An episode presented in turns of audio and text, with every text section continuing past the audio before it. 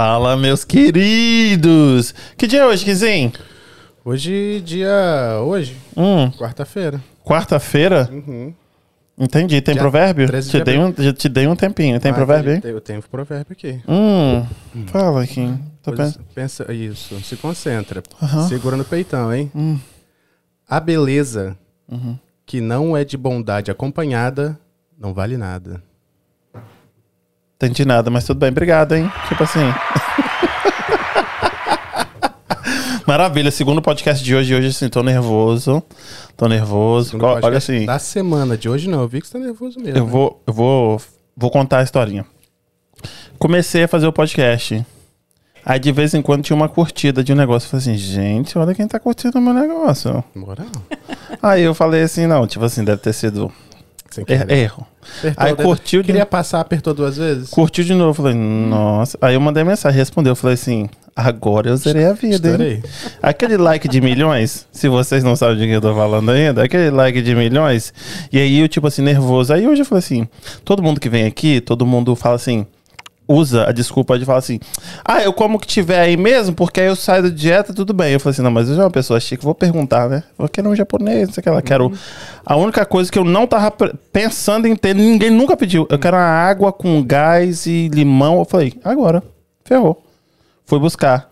Ela chegou no horário e eu atrasado. Toma. Que vergonha. Mas aqui, Kim, pode, pode liberar a pessoa que veio de longe, mais uma pessoa que vem de longe para bater, para poder bater um papo com a gente, Flávia Leal. Muito obrigado pela sua presença. Mais uma vez eu te agradeço e desculpa pelo meu atraso. Imagina, eu que agradeço pela nem precisava. Nem precisava se preocupar, sério. É E- porque água com gás geralmente É todo mundo, é porque o povo que vem aqui, o povo quer, quer tomar, quer tomar cerveja, o povo quer tomar um champanhe, o povo quer comer é, tirar gosto, entendeu? Ninguém quer vou pedir uma, só uma, uma bodybuilder que veio aqui que ela abriu a, a marmita e comeu. Achei legal, ela fez uns negocinhos fit pra gente, ela abriu, dá licença que tá na hora de eu comer. Pô, abriu um marmitão, arroz com frango e toma, toma, toma, toma, toma. ao vivo aqui, né? Ao vivo, Legal, porque eu não podia legal. sair da dieta dela. Mas geralmente a pessoa não pede, né? Agora eu tenho que ter a minha água com gás ali pra poder oferecer pra galera. Não, e aí, contando a outra parte, né? Eu fui dar confiança, você já perguntou o que, que eu queria comer. Eu falei, não precisa se preocupar. Você falou, "Ah, mas você estava comendo pão com ovo ontem. Nossa, é verdade. Caraca, dois, ovos. hein? É. Alface tomate. Flávia, o que, que é aquilo, É, hein? O que, que é aquilo, gente? Como é que é o nome daquele ali? É Bauru Carioca? Olha, o, a padaria onde eu fui, eu pedi aquilo ali, que eu já tinha comido uma vez, era muito bom. Foi ali aqui? em Everett, não em Ah, Everett. entendi. E disseram que é Bauru o nome. Aham, é, imaginei. É, aí eu falei, dá pra colocar mais um ovo? Porque Nossa, eu vi. tava gostoso, viu? Nossa, Alface, daqui eu tomate, vi maionese. Mas de vez em quando pode. Você é da maionese ou da mostarda? Ou do Mostarda. ketchup? Mostarda? Mostarda, ketchup. Mais ketchup. É, É, pizza, eu, é. é, eu acabo com a, com a história da pizza. O seu treinador não vai gostar de ouvir não isso, não. vai. Não, não vai. Hum, Mas agora tem umas máquinas máquina também lá, né? Ninja lá? No instituto, não? Tem. Tem, tem. umas máquinas que faz tudo, que Tem, seca aquilo, que faz aquilo. é. Nossa. A Senhora. estética tá. A tecnologia da beleza tá evoluindo cada vez mais. E aí a gente pode dar uma escapulida de vez em quando que, que a gente volta pro. faz um tratamento e, e conserta. Mas você joga muito. Você é muito competitiva? Acho que não, não sei. Não? Acho que não. Não, perguntar seu marido, né? Porque você joga sempre com ele. Aí você não mostra, tipo, você dando obrigada, né? raquetada Você sabe nele, que porque você- ele errou. Não, é aquilo ali é, é abuso, você vê, né? Não é? Eu posto, é. Eu sou obrigada a jogar tênis com ele. Ele ontem estava reclamando que eu estou demorando para ir embora e eu ainda tenho um monte de coisas para fazer aqui em Boston. E aí, falei, poxa, o cara tá com saudade, né? Eu falei, você tá com saudade de mim ou de jogar tênis? Ele falou, é, olha quanto tempo que eu não jogo. Eu falei, poxa. Mas você falou que tinha, conheceu umas brasileiras lá e tinha uma mulher ou um cara que, tipo, super também jogava. Não teve uma pessoa assim? Ela. Você falou, tem que jogar lá. Ela ali, ela vai. Já jogava a vida inteira. Você sabe quem ela é, né? Depois eu te passo. Ah, é? É. Ela, ela joga muito. Aham. Aí quando ele tá. é, quando eu me canso, eu levo ela lá pra jogar um pouquinho com ele. Entendi, entendi. Deixa eu dar um recadinho pra galera antes da gente começar esse papo aqui.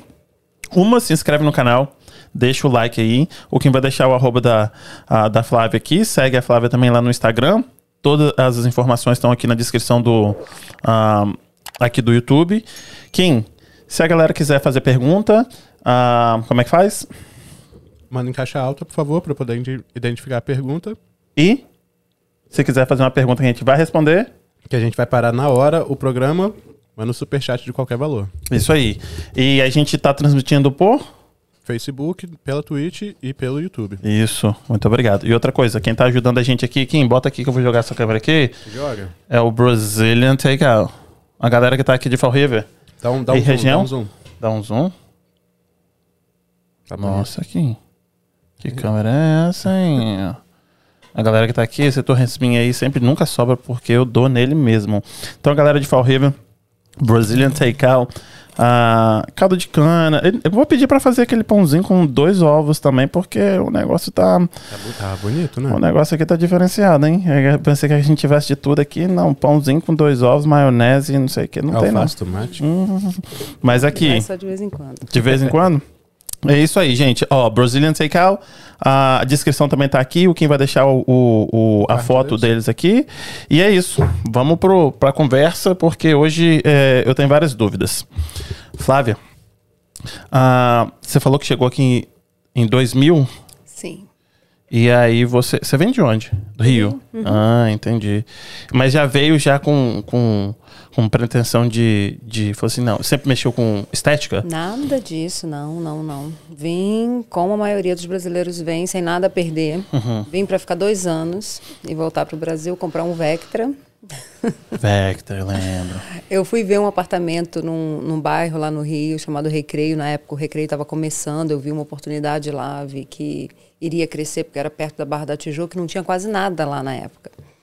Aí fui ver um apartamento na planta, já cheio de sonhos, né? Achando que, que daria tudo certo. Sempre soube que daria tudo certo. E eu fazia faculdade na época de pedagogia na Gama Filho. E eu fazia um triângulo. Eu saía de onde eu morava, ia trabalhar, era mais ou menos uma hora e meia, duas horas para chegar lá, depois mais uma hora e meia, duas horas para chegar na faculdade, e o mesmo tempo para chegar em casa de volta. Então eu dormia três, quatro horas por noite, trabalhava o dia inteiro, ia para a faculdade à noite, era muito difícil. E eu não conseguia pagar a faculdade, ficava devendo, e, e aí parcelava, virou uma bola de neve, eu tive que parar vim para cá e aí o meu plano era comprar meu Vectra, comprar o apartamento, quitar a faculdade. Porque eu pensei, se em dois, dois anos, aninhos. dois anos, falei, vou trabalhar dia e noite e vou conseguir é, realizar o- a minha meta, né? Era uma meta que eu tracei. Vou trabalhar, não trouxe salto, eu não trouxe um vestido, não trouxe nada que não fosse confortável, que não fosse para trabalhar. Trabalhar. Eu não sabia que existia um monte de bra- comunidade brasileira aqui, lojas brasileiras. Eu não sabia disso. né? Você chegou aqui já em Boston, aqui em cima? Cheguei em Everett. E, aliás, cheguei em Medford, né? Região de Boston. Certo. E aí eu não sabia que tinha esse monte de gente que vinha por vários, de várias formas, né? Tanto que na época eu, eu, eu perguntava às pessoas, você vive aqui com a sua família? Como assim, né? Eu não sabia que existia um, né, um- uma comunidade tão grande vivendo aqui. Eu achei que eu chegaria, eu trabalharia dia e noite, juntaria esse dinheiro para fazer o que eu tinha é, Se propôs, é? Exato. Só que quando eu cheguei aqui, eu lembro que eu estava aqui há poucos dias, eu já decidi que não voltaria mais. Falei, eu não volto para o Brasil de jeito nenhum. Poucos dias? Poucos dias. Com um mês eu já tinha Mentira. os meus anos seguintes definidos. Você chegou em que mês? Agosto, 15 de agosto. Tava quentinho, né? Bem quente. Tava mais ou menos. É, aí teve Entendi. picolé de carioca já naquele ano, já. Hum, entendi. Me E falaram isso e eu pensei, ah, eu já fui em Curitiba, né? isso aqui é pinto pra Ah. mim. Entendi. E você já falava inglês? Nada. Nada. E mesmo assim veio e não sabia nem tinha como... Mas você, alguém te recebeu? Sim, mas eu já paguei o quarto que eu morei do Brasil. Entendi. Então, consegui dois mil reais na época emprestado lá. E o dólar tava baratinho, um e Tava pouco, né? baratinho, era um, um e vinte e pouco, eu É. acho. É. E aí consegui chegar, já consegui três trabalhos, fui limpar casa, fui trabalhar no Dunkin' e fui entregar jornal. Comprei um carrinho, uma, um Taurus, Aham. aqueles compridos, me achei a rainha da cocada preta. né? Falei, um carro desse tamanho, eu não quero guerra com ninguém. Agora venci na vida, zerei a vida. Com 19 anos, zerei a vida. E aí, eu o carro pegou fogo com pouco tempo. Aí perdi aquele trabalho. Aí continuei no, na limpeza de casa e no Dunk por um tempo. Depois fui fazendo outras coisas. E montei uma, uma empresa de decoração de festa quando estava morando aqui em Fall River. Comecei aqui. Depois vendi essa empresa e trabalhava como motorista nessa época. Vou, entrei para a faculdade quando decidi começar a falar inglês. Eu falei: se eu vou ficar aqui, eu preciso me comunicar. E entrei para a faculdade para. Porque eu sou assim, né? Eu falei, eu não vou fazer um curso de inglês, eu vou fazer logo uma faculdade porque eu faço mais de uma coisa ao mesmo tempo. Eu não gosto de perder E, tipo assim, tempo. dormir, eu não preciso dormir também, não. Tipo, três horinhas pra mim tá bom, entendeu? Eu Ótimo. dormia três lá no Rio, durmo três aqui em Boston. Não dá Exato. nada, não. Eu falei, não vou morrer por causa disso. Lógico que Então, não. eu vim determinada a trabalhar muito e mudar de vida. Então, Aham. é, para mim, mudar de vida aqui era lucro. Eu não tinha do que sentir saudade, né? Muita gente vem e sente saudade de muita coisa. Eu não tinha do que sentir saudade. Entendi. Mas é, demorou pra aprender a falar inglês? Com 19 Tô anos. até Eu, cheguei, hoje, tô até hoje aí aprendendo, né? eu entendo, eu cheguei com 19 também. Tipo, de vez em quando dá umas. Né? É, de vez em quando, é, tem umas né? coisas. Ontem eu fui aprender a falar entrepreneur. Aí, ó. Eu falava entrepreneur. Entendi. Entrepreneur. É tipo assim, pode, pode ser que você não soubesse falar direito, mas praticar o empreendedorismo já tava, fi, ó. Tipo assim, Quem eu não saber se você Fala. sabe falar a palavra? Sei palavra não. é o mínimo. Mas fazer, importante. fi, eu te passo aqui todas as diquinhas. É, fazer, se quiser conversar, a gente pode conversar. Não é? E aí, como que, que entrou o, o, o- a estética na sua vida? Sempre foi estética? Nada, não, não foi estética. Eu não sou. Eu amo o que eu faço, eu amo a educação. Para te falar a verdade, não era estética, era educação. Eu gosto da educação. Tanto que eu fui para a faculdade de pedagogia no Brasil. Foi um acaso que aconteceu, mas nada na minha vida é por acaso. Parece acaso, mas não é. Então fui, consegui entrar nessa faculdade, consegui uma bolsa lá, porque era particular. Eu pagava bem pouquinho, eu tinha desconto de 70 e poucos por cento. E um dos cursos era pedagogia, porque ninguém se interessava por pedagogia, né? E eu me interessava muito pela área da educação. Eu queria ser professora de alguma coisa. Do que seria, eu não sabia ainda, mas eu gosto de ensinar, eu gosto de gente. Tem essa paciência, Flávia? Ah, eu gosto de gente, viu? É? Eu gosto de gente. Tem hora que eu não tenho paciência, não, mas eu gosto de gente. em quando dá vontade de dar umas facadinhas assim, não? É só desfocar, né? Aí você falou assim, eu gosto de- da educação. Ah, E aí, é, aqui, né, eu, eu trabalhei com decoração de festa, fui uma das pioneiras aqui nesse ramo, porque não tinha, né? E as crianças, é, as pessoas que viviam aqui não investiam aqui como hoje fazem. Antigamente, todo mundo mandava todo o dinheiro para o Brasil. Então, nessa época, foi bem desafiador, porque eu tinha que convencer a pessoa de que era importante fazer uma festa para o filho, principalmente de, do primeiro ano. Então, eu comecei com o primeiro, fazendo só de um ano, aí depois fiz, fui acompanhando essas crianças, fiquei com essa empresa uns três anos só. Aí surgiu alguém interessado em comprar, fiz meus primeiros 20 mil dólares, achei que eu estava rica. Falei, tô rica. agora, filha, zerei a vida. Agora zerei a vida. Foi aí que eu pensei que tinha zerado a vida. Só que eu sempre fui. Mas aquela época, tipo, não sei, demorou o quê? Dois anos? Três anos? Três. Três anos. Então, foi 2003. Foi 2003. 2003, 20 mil dólares. 20 mil dólares. 20 mil dólares, né? Entendeu? É. Então, aí você falou 19, 20, 21, 22. Com 22 anos, 20 mil dólares. Pô, já era outra coisa. Já era outra coisa. Com certeza. Mas o empreendedor, ele não. Não importa que negócio é. Pra você ter ideia, eu entrei aqui em Fall River. Aí comecei a pensar que tem um monte de brasileiro. Tirar Bastante. uma casa aqui. Só não entrei no, no aplicativo, mas vou entrar mais tarde. Para ver o preço das casas. Eu, onde eu estou, eu estou o tempo inteiro pensando em empreender. O tempo todo. Não é um esforço para mim. Eu não, não me canso em fazer isso. É algo que me dá prazer. Eu gosto de iniciar um negócio, eu gosto de ganhar num negócio. Isso, eu gosto disso. Para mim não é trabalho, para mim é, é satisfatório. Eu gosto muito disso. Eu estou o tempo inteiro pensando nisso. Seu marido é empreendedor também? Ele É tem essa empreendedor também. Tem ah, essa mas aí, aí é bom. Porque aqui, aqui em casa, tipo, minha esposa não. Ela gosta de um negocinho tipo de Mas é 8 às legal. 5. E é legal, mas tipo, pra ela, ela fala assim: não aguento mais, filho, para. Então, mas é legal quando é- o homem gosta, a mulher não. Uhum. Quando é o inverso, aí é, é meio complicado, né? 10 minutos de conversa eu já aprendi eh, 10 mil coisas. E aí ela fica assim. É, imagina, tipo, você acha por causa do do cultural? Não, porque a mulher precisa admirar o homem dela, né? Hum, então, quando a mulher, ela... Nossa, vou apanhar. Diego, faz um corte disso aí pra mim, por favor. tipo assim, Flávia. Leal diz.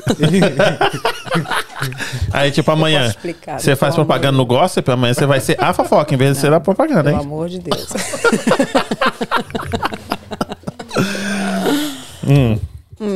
Pode contar. Então, é, muitas. é, opa, peraí. As maiores confusões num relacionamento homem-mulher, por causa de empreendedorismo, são geralmente porque a mulher quer ser empreendedora e o homem não.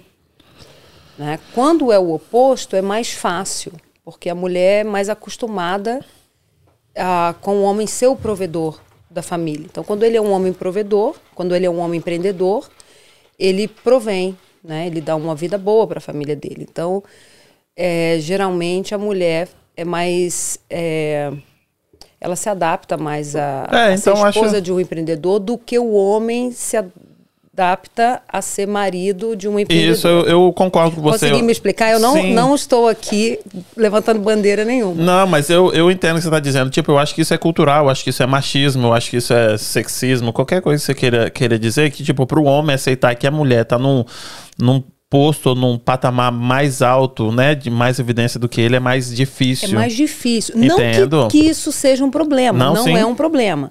Ah, eu acho que seja um, é um problemão, hein? Mas geralmente os conflitos É, que entendo. essa situação né, desencadeia, Uhum. eles acontecem mais quando a mulher é empreendedora e o homem não, do que quando o homem é empreendedor e a mulher não. Mas aqui, eu trouxe tanta mulher aqui que é empreendedora e o- no seu caso o seu esposo também é. Mas você, ah, uma, ah, a Casey, eu não sei se você já ouviu falar, que é, é coach financeiro. E tipo, o pessoal que pensa em business, pensa em business, muitas mulheres aqui pensam em business. E os maridos, nem tanto. Ou os maridos estão acompanhando elas. E isso é muito legal de Não, ver. isso é muito legal. Isso é muito legal de Sabe o ver. que acontece? Você já viu. é, uma vez eu assisti uma reportagem do Bush Uhum. falando sobre a segurança dele. Do- na verdade, não só dele, dos presidentes dos Estados Unidos. Aí mostraram o Bush tropeçando. Já viu a, a postura dele? Ele ri. Do, ele tropeçou, ele vira para a câmera e ri. O Obama, quando fala uma coisa errada, ele, ele dá um sorriso, né? Para quem sabe fazer a leitura é, de expressão, Uhum. ele, ele tem segurança. Né? O homem, quando é seguro, não importa o que a mulher dele queira ser, Verdade. modelo, é, o que for, empreendedora rica, milionária, e ele tá ajudando ela no trabalho dela. Isso é ser um cara é, que ela não vai.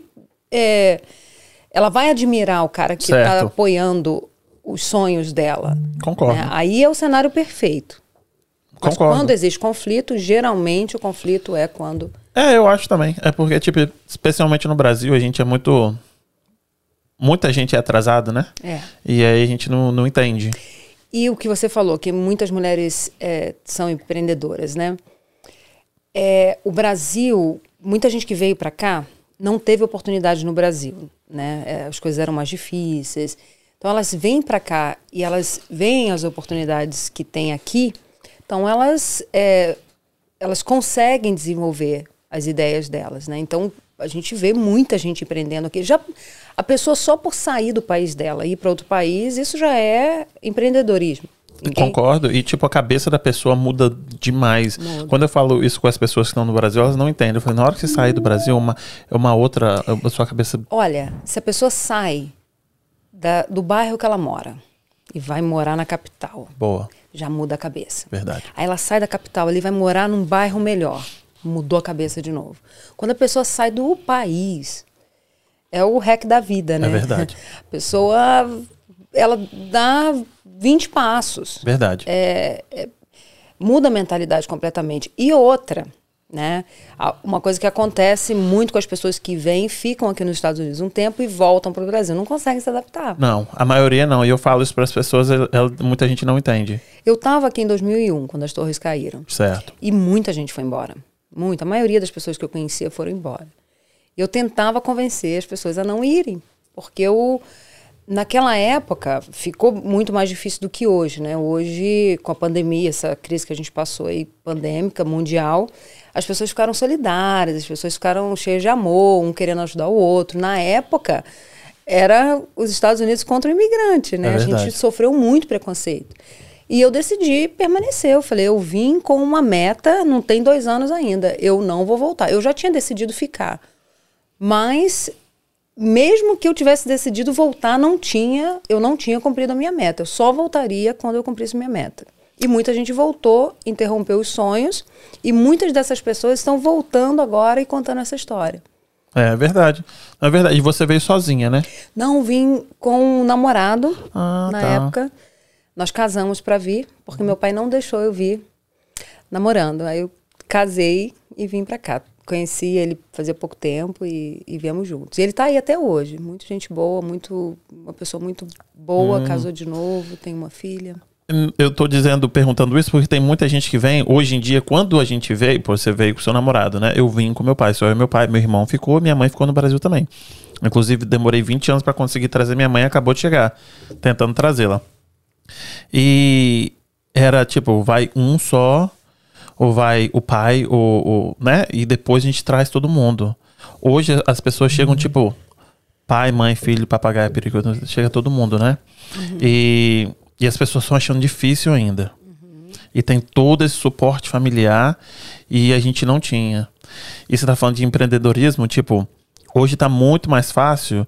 Eu acho que todo, eu acho que mulher empreende aqui nos Estados Unidos muito mais do que homem, porque independente da, da sua situação financeira ou escolaridade, a mulher começa a trabalhar como helper, depois ela pega as casinhas dela, aí já tá empreendendo. Ou ela tá.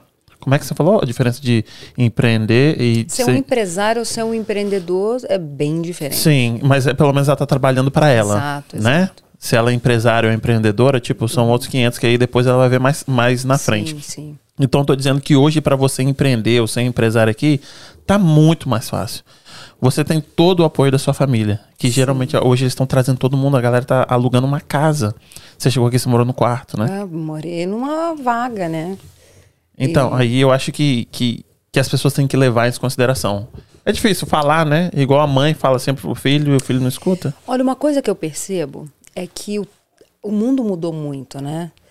É, muitas dessas pessoas que estão vindo agora, elas já tinham uma vida, elas venceram no Brasil, né? Elas já são mais velhas, elas é, já têm uma família, já têm dinheiro para chegar aqui e alugar uma casa. São pessoas que deram certo no Brasil. É outro tipo de imigrante, é diferente de mim, por exemplo. Não sei o seu caso, mas eu vim é, sem nada a perder. Eu cheguei com 100 dólares, eu e meu pai aqui, filho.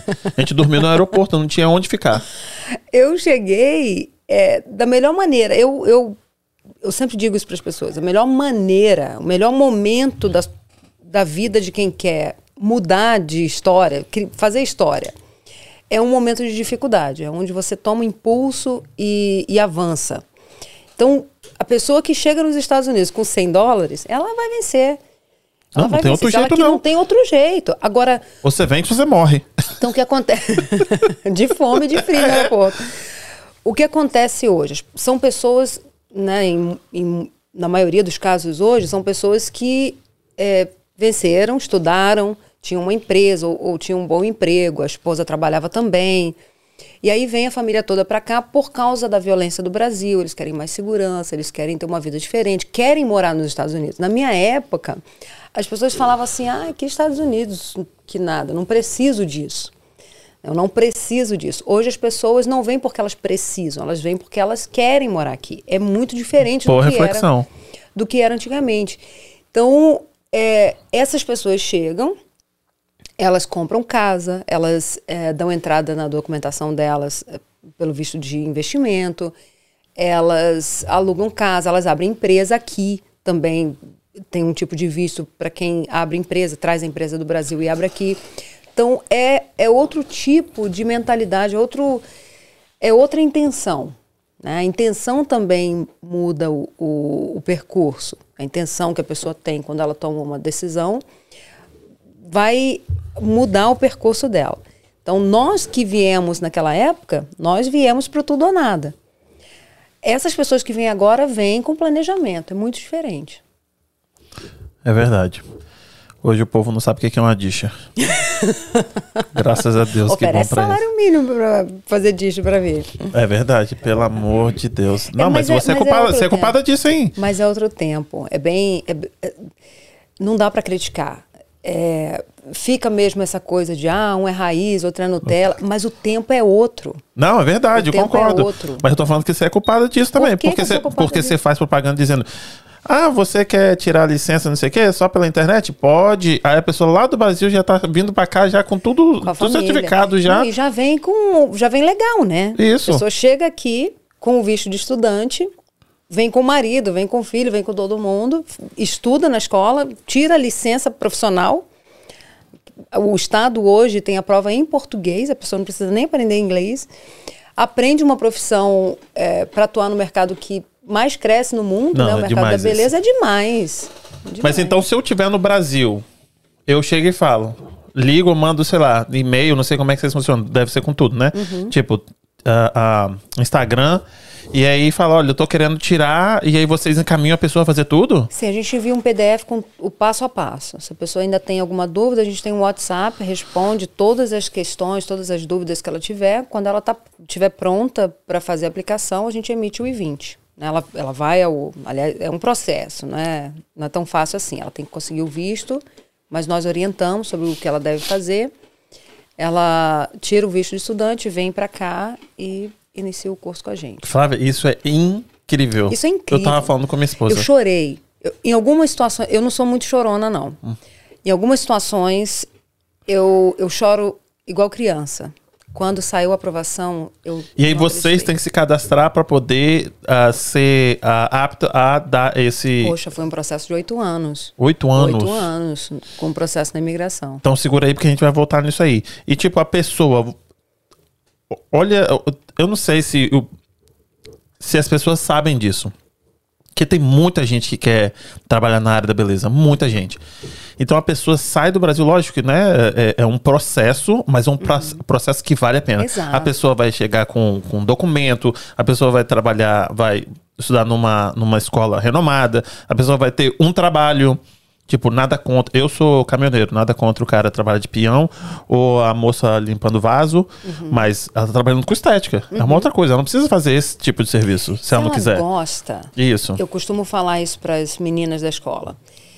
Se a pessoa gosta de limpar a casa, tem muita gente que gosta Sim. do que elas fazem. E já vieram aqui. e gostam. Uhum. Então, ninguém tem que impor o que a pessoa vai gostar de fazer na vida. O problema é quando só tem isso. O problema é quando ela não gosta e ela é obrigada Isso. porque ela precisa daquele dinheiro. Não Exatamente. tem nada pior do que acordar por acordar todos os dias num determinado horário, fazer uma coisa que você odeia, Odeia.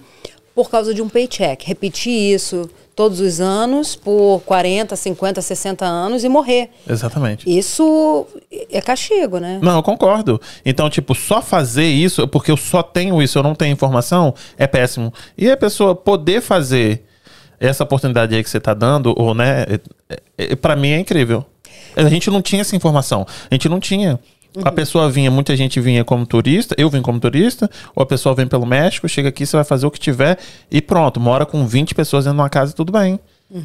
E a pessoa já vi fazendo um trabalho que ela gosta e com um documento, sendo bem remunerada, e é, um, é, um- é uma indústria que só cresce, E isso não é só para quem está no Brasil, não, tá? As pessoas que já estão aqui com visto de, turi- de turista dentro da permanência e elas decidem que elas querem estudar, elas podem pedir a mudança de status e se matricularem na escola também. Também é possível.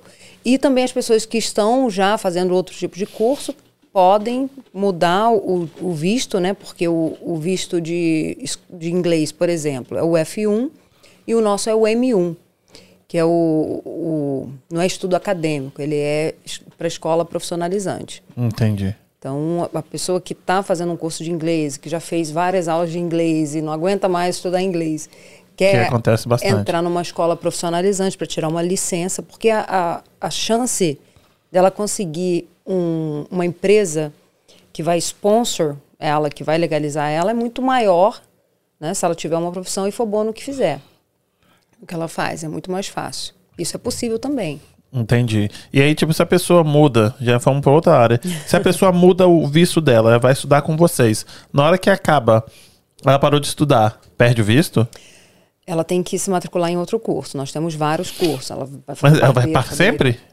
Até acabar os nossos cursos, né? Nós temos vários cursos. Só que é, o ideal é que ela consiga um trabalho, um salão que é, assine para ela permanecer, ah, se ela quiser entendi. permanecer. Esse é o próximo passo, entendi. É. Para a empresa assinar para ela. Isso. Entendi. Porque ela vai estar na permanência, né? Hum. Então ela vai, ela vai estar, o status dela vai ser um status legal. Entendi.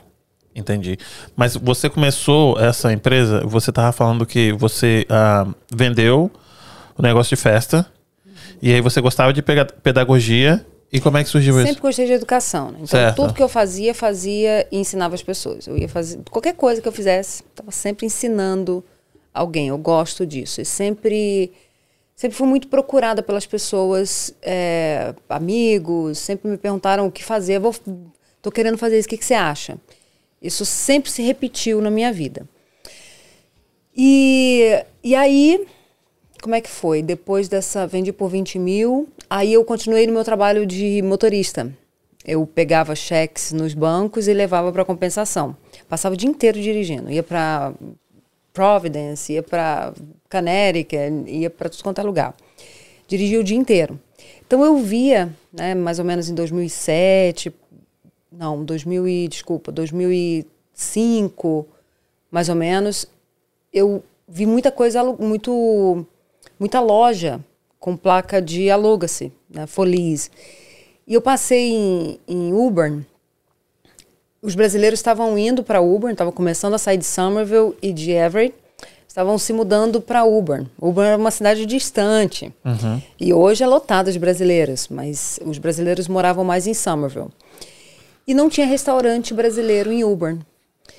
E eu dirigia, a rota que eu fazia, passava em frente a um restaurante que tinha fechado e estava com a placa para alugar. Para alugar. Falei, eu vou abrir um restaurante aqui. Eu tinha 20 e poucos anos. Eu vou abrir um restaurante. Não fazia ideia de licença, meu pai era empreendedor. Então ele já abriu um restaurante na garagem de casa e deu super certo e vendeu a casa com o restaurante, fez uma grana. Meu pai era assim. Então pensei, vou alugar aqui e vou abrir um restaurante. Aí entrei, pintei, limpei tudo. E aí, quando descobri sobre as licenças, tudo que eu tinha que fazer, fiquei arrasada na época, né? Fui no.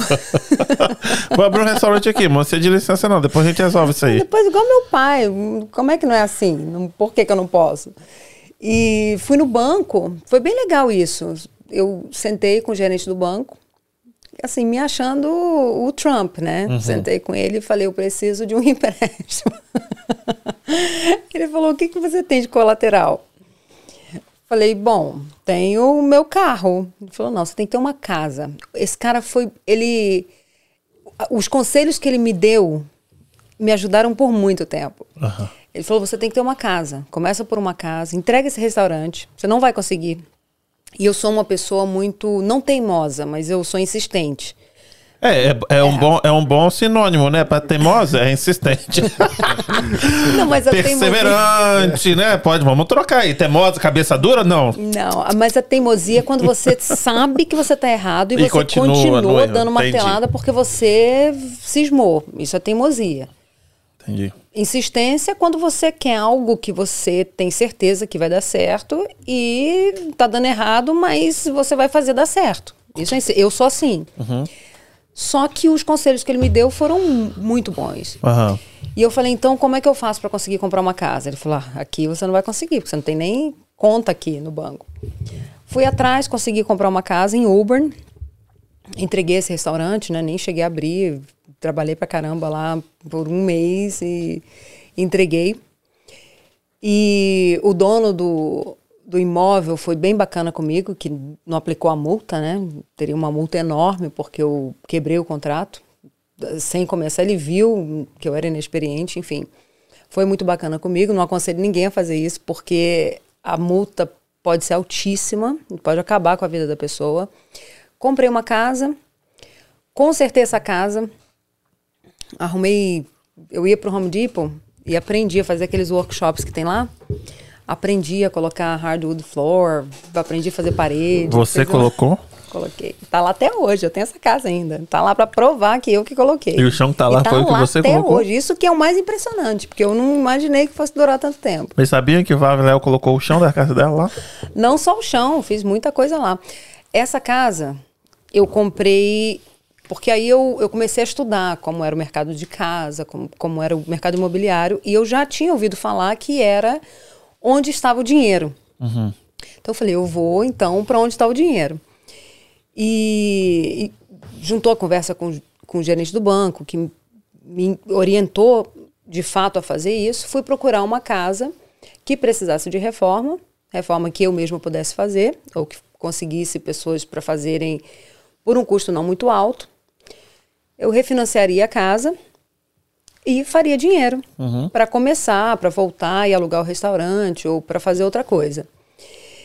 E aí comecei a aprender muito sobre construção. Eu sei bastante coisas sobre construção. Eu fiz o sheetrock, eu fiz o rádio do floor, só não fiz eletricidade, não entendo nada. A casa também estava com a eletricidade toda feita. Uhum. Plumbing é, também não entendo nada. E e aí refinanciei essa casa e fiz meus primeiros 100 mil dólares. Aí, aí acabou. Não, se com não. 20 você tava um nojo, imagina com 100. Com 100 eu não falava Meu nem com a minha Deus. mãe mais. Não, aí acabou. e aí eu investi mais na casa. Só que foi uma coisa que, que é, muita gente faz, é, toma decisões impensadas e incalculadas, né? Quando eu fui investir na casa, eu comecei a conversar com as pessoas e vi que as pessoas do meio que eu estava não entendiam do negócio. Então, na segunda pessoa que eu, que eu, com quem eu conversei, quando ela falou, ah, não mexe com isso, não faz isso, você tá louca, eu já não falei para mais ninguém. Eu sou uma pessoa também que não falo sobre os meus planos para as pessoas. Falo depois que aconteceu. E eu já era um pouco assim naquela época. Então, o que, que eu, eu parei e pensei? Eu já tinha comprado a casa. Falei, o que, que eu vou arrumar, né? O que, que eu vou fazer? Porque eu preciso dar uma tacada certa, porque eu vou entrar em, em dívida de cartões. Para consertar a casa, eu tenho que acertar. Verdade. O, o que, que eu vou consertar. Uhum. E aí eu fui fazer um curso de Real Estate Appraisal para aprender a avaliar a casa. Que eu falei, se eu souber o que valoriza uma casa, eu vou atirar para o lado certo, né? Eu vou fazer o que precisa ser feito para a casa ser valorizada. Certo. Ao máximo para eu começar. Então, fiz isso. Peguei meus primeiros 100 mil, aí fiquei rica. Aí fiquei rica. Aí acabou. Conseguiu, conseguiu comprar casa... Conseguiu comprar casas bem e vender bem? Não, não. Aí o que, que eu fiz? Investi o dinheiro, parte do dinheiro no Brasil, investi o resto do dinheiro na própria casa, porque ela valorizaria mais ainda, porque ela era uma região excelente. Uhum. E aí, meu pai morreu e eu perdi tudo que eu tinha. E quase fiquei milionário ao contrário. Ih, caramba. Mas toda história de sucesso vai tem que ter um tem fracasso. Que tem que ter. Se não tiver. Ela, ela e o storytelling dela. Que tá Olha, tá tipo. Uh, uh, uh. Se a pessoa. Engage é, the audience. Se a pessoa não quebrar pelo menos umas duas vezes. Não aprende, não, não é? Ela não pode dizer, olha, hoje eu tenho sucesso. Não pode dizer. Porque. E quem não quebrou ainda. Né, vai, vai quebrar. quebrar. Então é melhor que já tenha quebrado. Desculpa te dizer isso, vai quebrar. assim como quem está numa pior hoje, quem está cheio de dívida, quem está mal, quem fala assim, olha, para mim não tem jeito, esse é o melhor momento. Não tem para onde ir. Você não tem, não você tem, tem que arregaçar as mangas e ir pra cima. Pronto. Então, esse é o melhor momento. É, da mesma maneira que quando tá tudo bem, Nossa, a pessoa nunca um... quebrou, tá tudo muito bem, cuidado. Coloca barba de molho, porque Outro, outro corte de, da, da Fábio Leal. Se não quebrou, bota a barba de molho. põe a barba de molho. Vai quebrar. A gente tem que se preparar para esse dia, né? Porque não é ganhar todo dia. Há pouco tempo a gente teve uma pandemia, fecharam a maioria das minhas empresas. Do dia para e eu sou muito positiva, então começaram a falar sobre pandemia, não sei o quê. Que pandemia? Eu ia nos meus stories, que pandemia que nada. Aí fecharam os aeroportos. Falei, caramba. fechou a Disney. Na hora que fechou a Disney, eu falei, pronto. Ferrou. Aí ferrou. Só que foi excelente porque eu tinha aberto uma confecção de uniformes em 2019 nesse momento, quando a pandemia começou, eu tava, tinha perdido 60 mil no negócio, porque eu não entendia do negócio, contratei um monte de costureira, comprei um monte de máquina desnecessária, montei uma Você tá falando estrutura. 2019, três anos atrás. Três tipo, anos dois, atrás. quase. É. Você perdeu 60 mil. É. Isso você já com experiência. De, né? Você tinha sua. Quando é que você inaugurou a, a, a school? O Beauty School? Escola foi em 2010. 2010. Aí, tipo, nove anos depois, né? Já tinha acontecido muita coisa e você perdeu isso. Isso é para as pessoas verem que, tipo assim, agora você só dá tiro certo. Não! entendeu? Para as pessoas não. entenderem, tipo assim, ah, não, agora tá nesse patamar, é só tiro certo. Tipo, não erra mais. Nada disso. e quem tem medo de errar, não arrisca, É né? verdade. Quem... Eu não tenho medo de errar.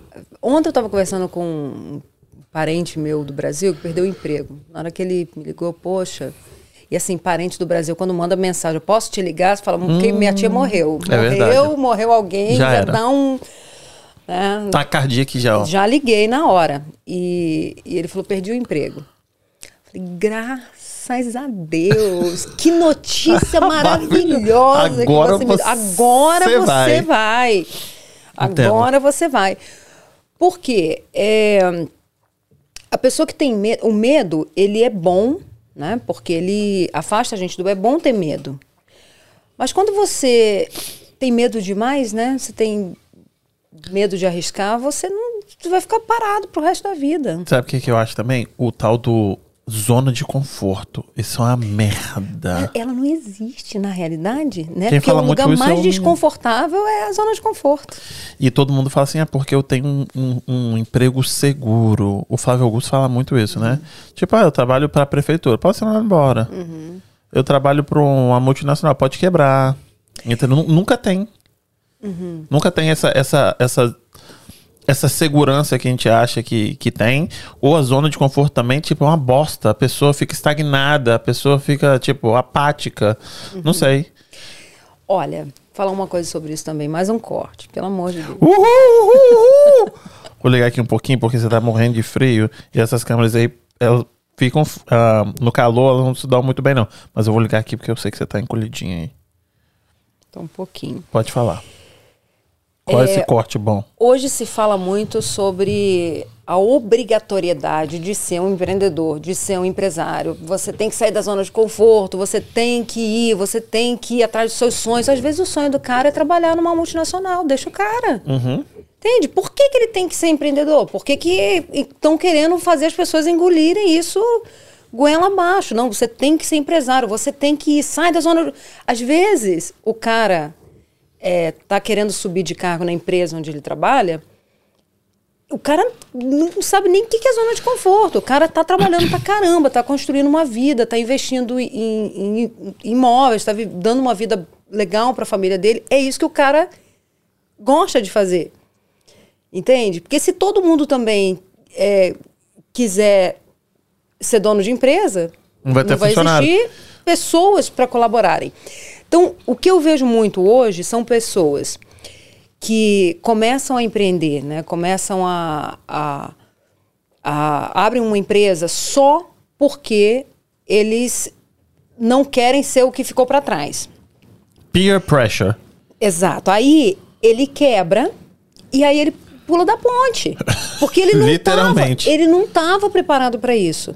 E por que, que Sim. você acha que virou esse- essa moda? Por quê? Olha, porque primeiro que coaching, né, é uma, uma profissão que tem crescido muito. Aham. De, o, o que mais se fala hoje é sobre sair da zona de conforto, né? Você tem que ser grande, você tem que pensar grande, você tem que ir. Tem que pensar grande sim, mas o que, que você gosta de fazer? Sim. Entendeu?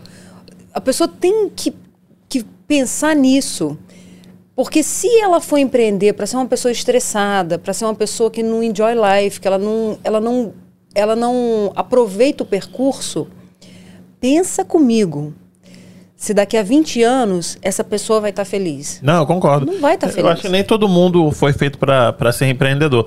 O que eu disse sobre zona de conforto, assim, se o cara tá lá na multinacional, ele tá galgando alguma coisa, um carro maior, beleza. Uhum. O cara não tá na mesmice. Porque eu vejo muita gente que tá ali na zona de conforto, tipo assim, eu vou aqui, eu bato meu ponto, eu bato isso aqui, tipo, aquela coisa bem. E o cara não tá feliz, entendeu? Então, mas aí que tá. O cara pode sair da zona de conforto dele dentro da empresa onde ele está. Concordo. Concordo. Porque hoje o que as empresas mais buscam são futuros sócios para uma outra empresa. Você vai abrir uma empresa, isso acontece também bastante comigo. Aí eu penso na equipe. Quem que seria bom para tocar isso aqui comigo? Sim. Entendeu? Então, os empresários pensam assim. Não, acho legal quando a pessoa, né, tipo, é proativa, ela tá, né, se Exato. mexendo. Mas aquele também que só vai ali para um paycheck, é isso que eu tô dizendo. Esse aí, mas aqui, a pessoa. ponto. Então, aí reclama, reclama, reclama. Ele sai da Isso. empresa. Meu marido tem um. tem um funcionário no Brasil, espero que ele não esteja assistindo.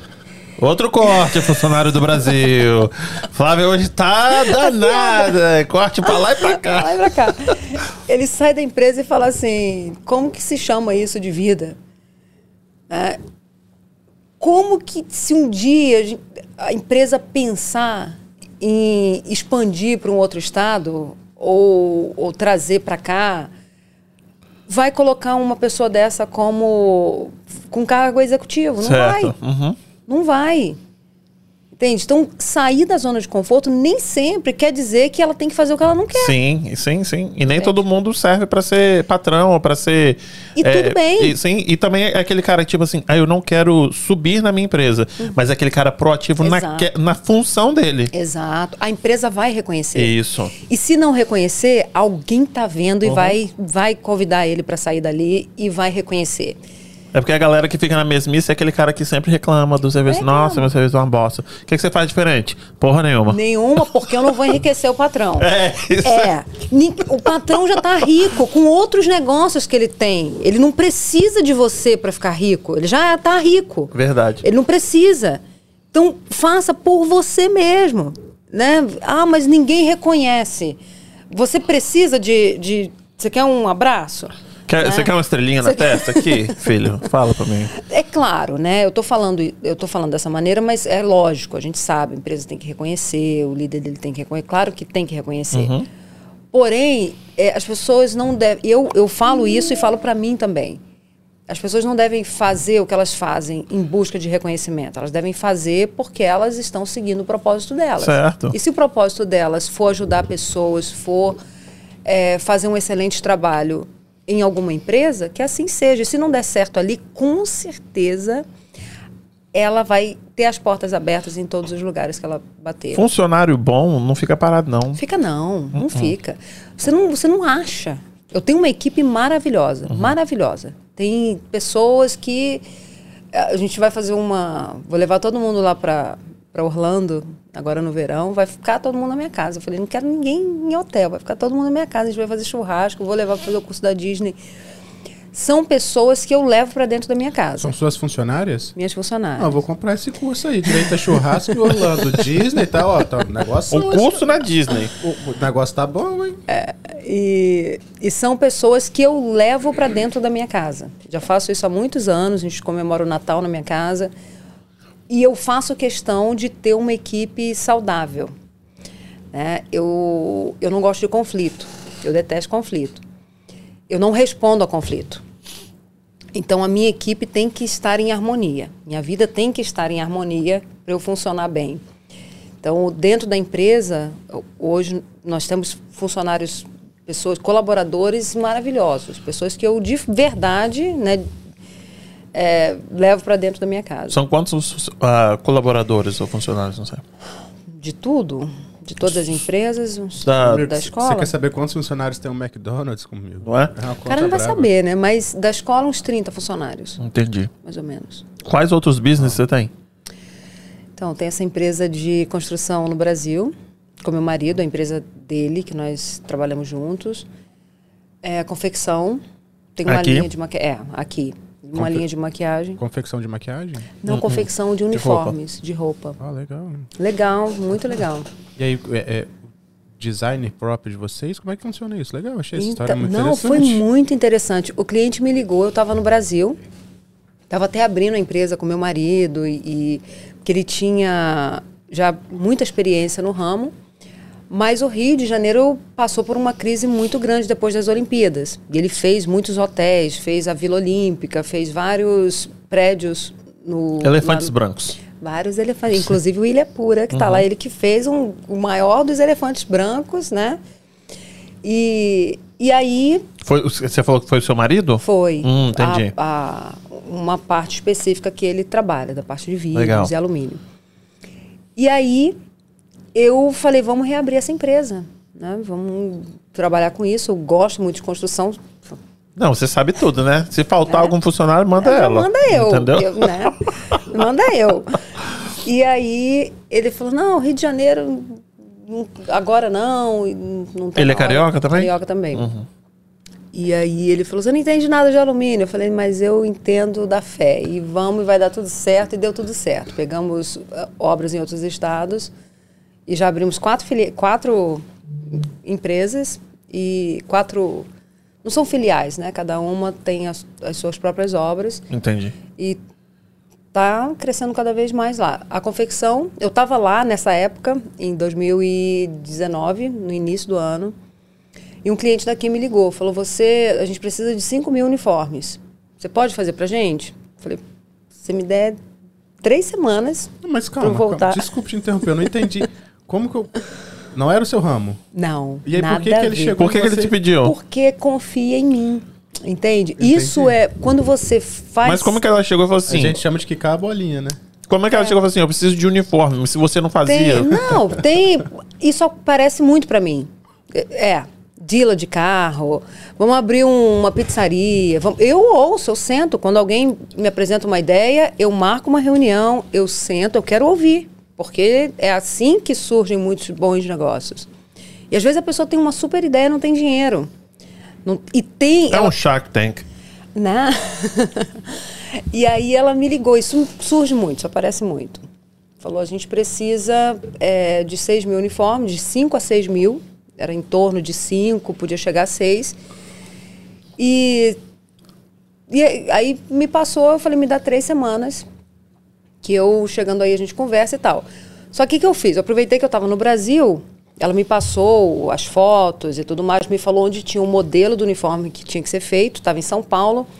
Já fui em São Paulo, peguei o modelo, levei numa fábrica que eu achei no Google, algumas, mas na primeira que eu cheguei fui muito bem atendida, fui ver a fábrica, como funcionava, fui entender como que se produz um tecido, porque eu nunca imaginei. Eu tenho isso até filmado para fazer um vídeo um dia. Visitei a fábrica, vi como funcionaria, né, se eu fizesse um pedido de grande quantidade de tecido. E já voltei com os números, só que da do tecido. Eu não lembrei que eu ia precisar de zíper, de linha, de botão, de casa. O uniforme tem quatro casas de botão na frente. Eu não pensei em casa de botão, pensei não, pensei em nada. Pensei Não, só. veio aqui, viu? Porque roupa é pano. Pronto, ó, já era. Comprei o pano, já fez, né? Já estava mais ou menos acertado.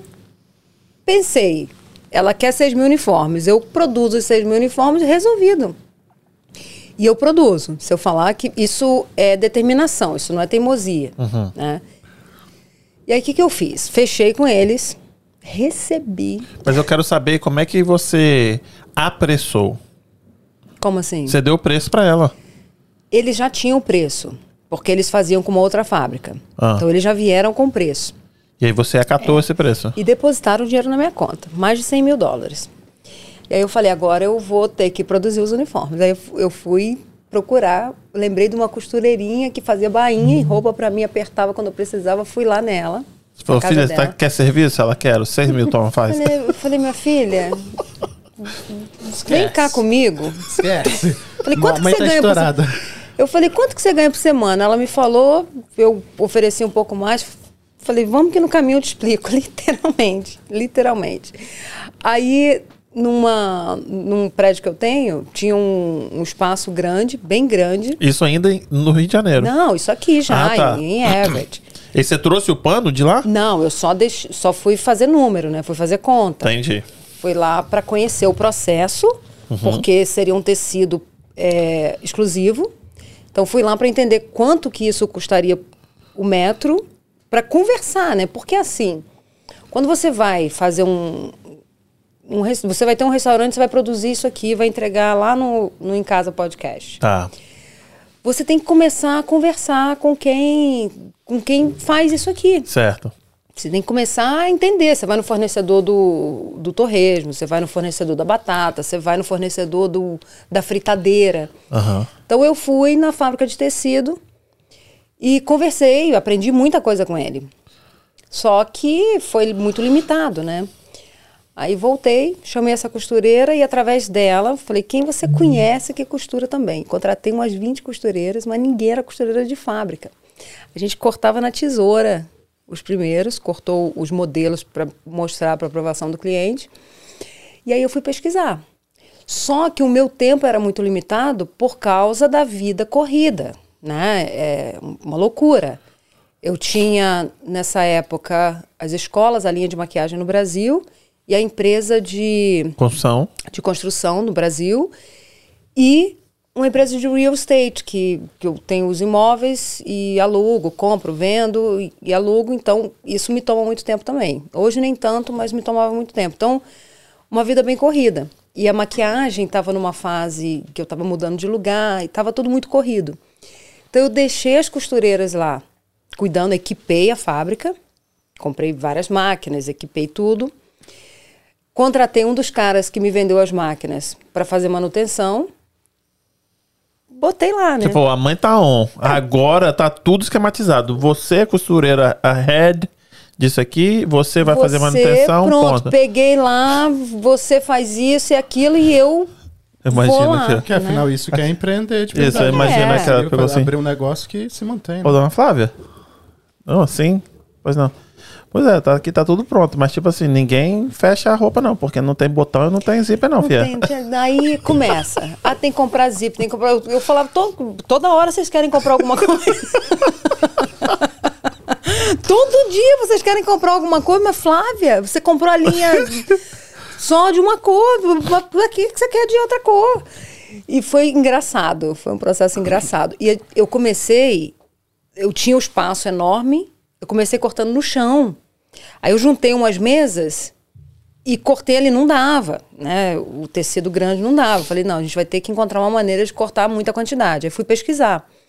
Aí comprei a máquina de quantidade, eu fiz a mesa, porque você lembra que eu sou pedreira, lembra? Vocês lembram, né? Que eu contei. Vocês lembram, por isso que você, inclusive, fez um pratão desse pra mim. que você- Não comeu Ele nem não comeu nada, comeu um torresmo. É, mas eu vou comer torresmo aqui no microfone, Sim, fica à imagina. vontade, eu dou uma baixadinha aqui. Você... Nos meus Falar nisso, stories ele já tem que ma- mostrei que, eu tava comendo Falar antes de nisso, ele começar. tem que mandar um salve pra galera se quiser aproveitar pra comer também. Não, mas termina essa, essa história aí porque eu tô, tô interessado. Então, e aí eu fiz a mesa. Eu falei, vou fazer uma mesa grandona, porque aí eu, eu coloco vários. Porque aí eu estudei, né? Eu fui pro YouTube, pra universidade. Ô, Flávia, YouTube. mas ainda assim são 5 mil camisas, Flávia.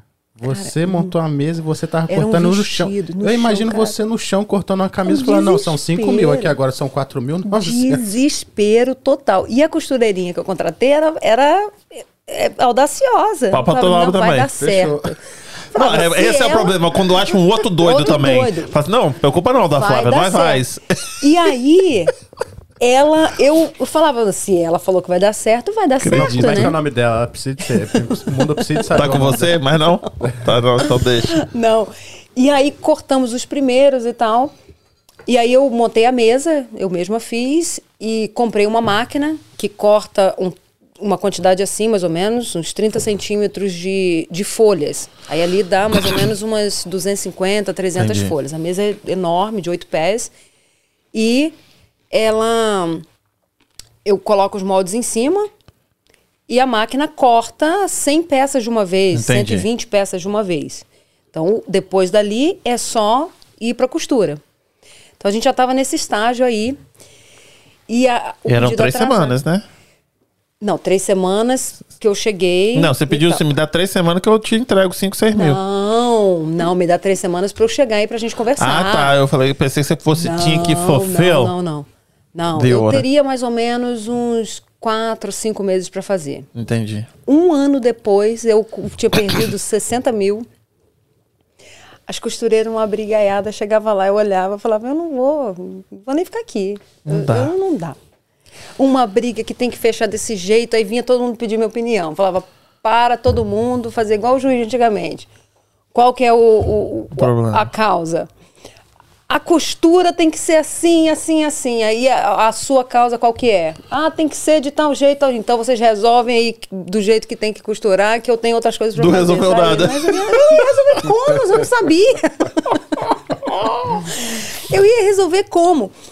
Aí você e falou, aquilo, é, se tem uma coisa que, que me irrita, né? Esses dias eu abro muitas caixinhas de perguntas no meu Instagram. Aí me fizeram essa pergunta, me fizeram pensar, porque geralmente me perguntam sobre o visto, sobre as escolas. Então, de vez em quando tem umas perguntas assim que me fazem pensar. Me perguntaram o que te irrita. E eu sou uma pessoa paz e amor, eu sou bem tranquila. E falta de palavra me irrita. Hum. Falta de palavra, a pessoa mentirosa, a pessoa sem caráter, falta de palavra é uma coisa que me irrita. Então eu não faço. Eu achei que era falar pouco, falta de palavra. Eu já ia começar a, a falar aqui. falta de palavra que você. Eu não, não faço isso, porque eu não gosto. Eu, eu reparo muito isso nas pessoas. Então é algo que eu não gosto, eu não faço. Então, na minha cabeça, eu tinha o seguinte: eu vou entregar, nem que eu perca mais 60 mil, mais o quanto for, fecho a fábrica tranquilo. Paguei pelo ensinamento. Alguma razão eh, tinha para isso. E eu sou bem tranquila com isso. Não, é- não se perde dinheiro quando você entra num negócio. Não pode considerar que você perdeu esse dinheiro. Porque lá na frente vai acontecer alguma coisa que a experiência que você teve vai te ajudar. Verdade. Então, não se perde dinheiro em negócio. Negócio foi feito para você aprender. Então, quando você ganha, você aprende. Quando você perde, você aprende muito mais. Certo. Então, eu falei, vou, já estava um ano atrasada, os uniformes. E o pessoal me cobrando a minha palavra. Mas o povo, o povo de boa, assim, te cobrando?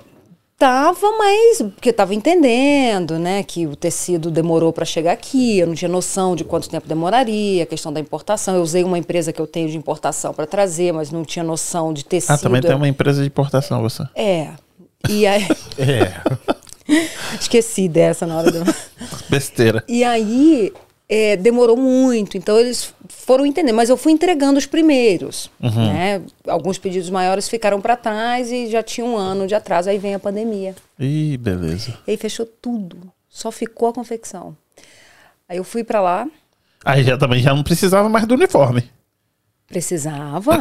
A galera dele tava. Não. Tava esperando, eles continuavam esperando o uniforme. Não, sim, eles precisavam da, da entrega, mas não precisava pra galera usar, porque tava tudo parado.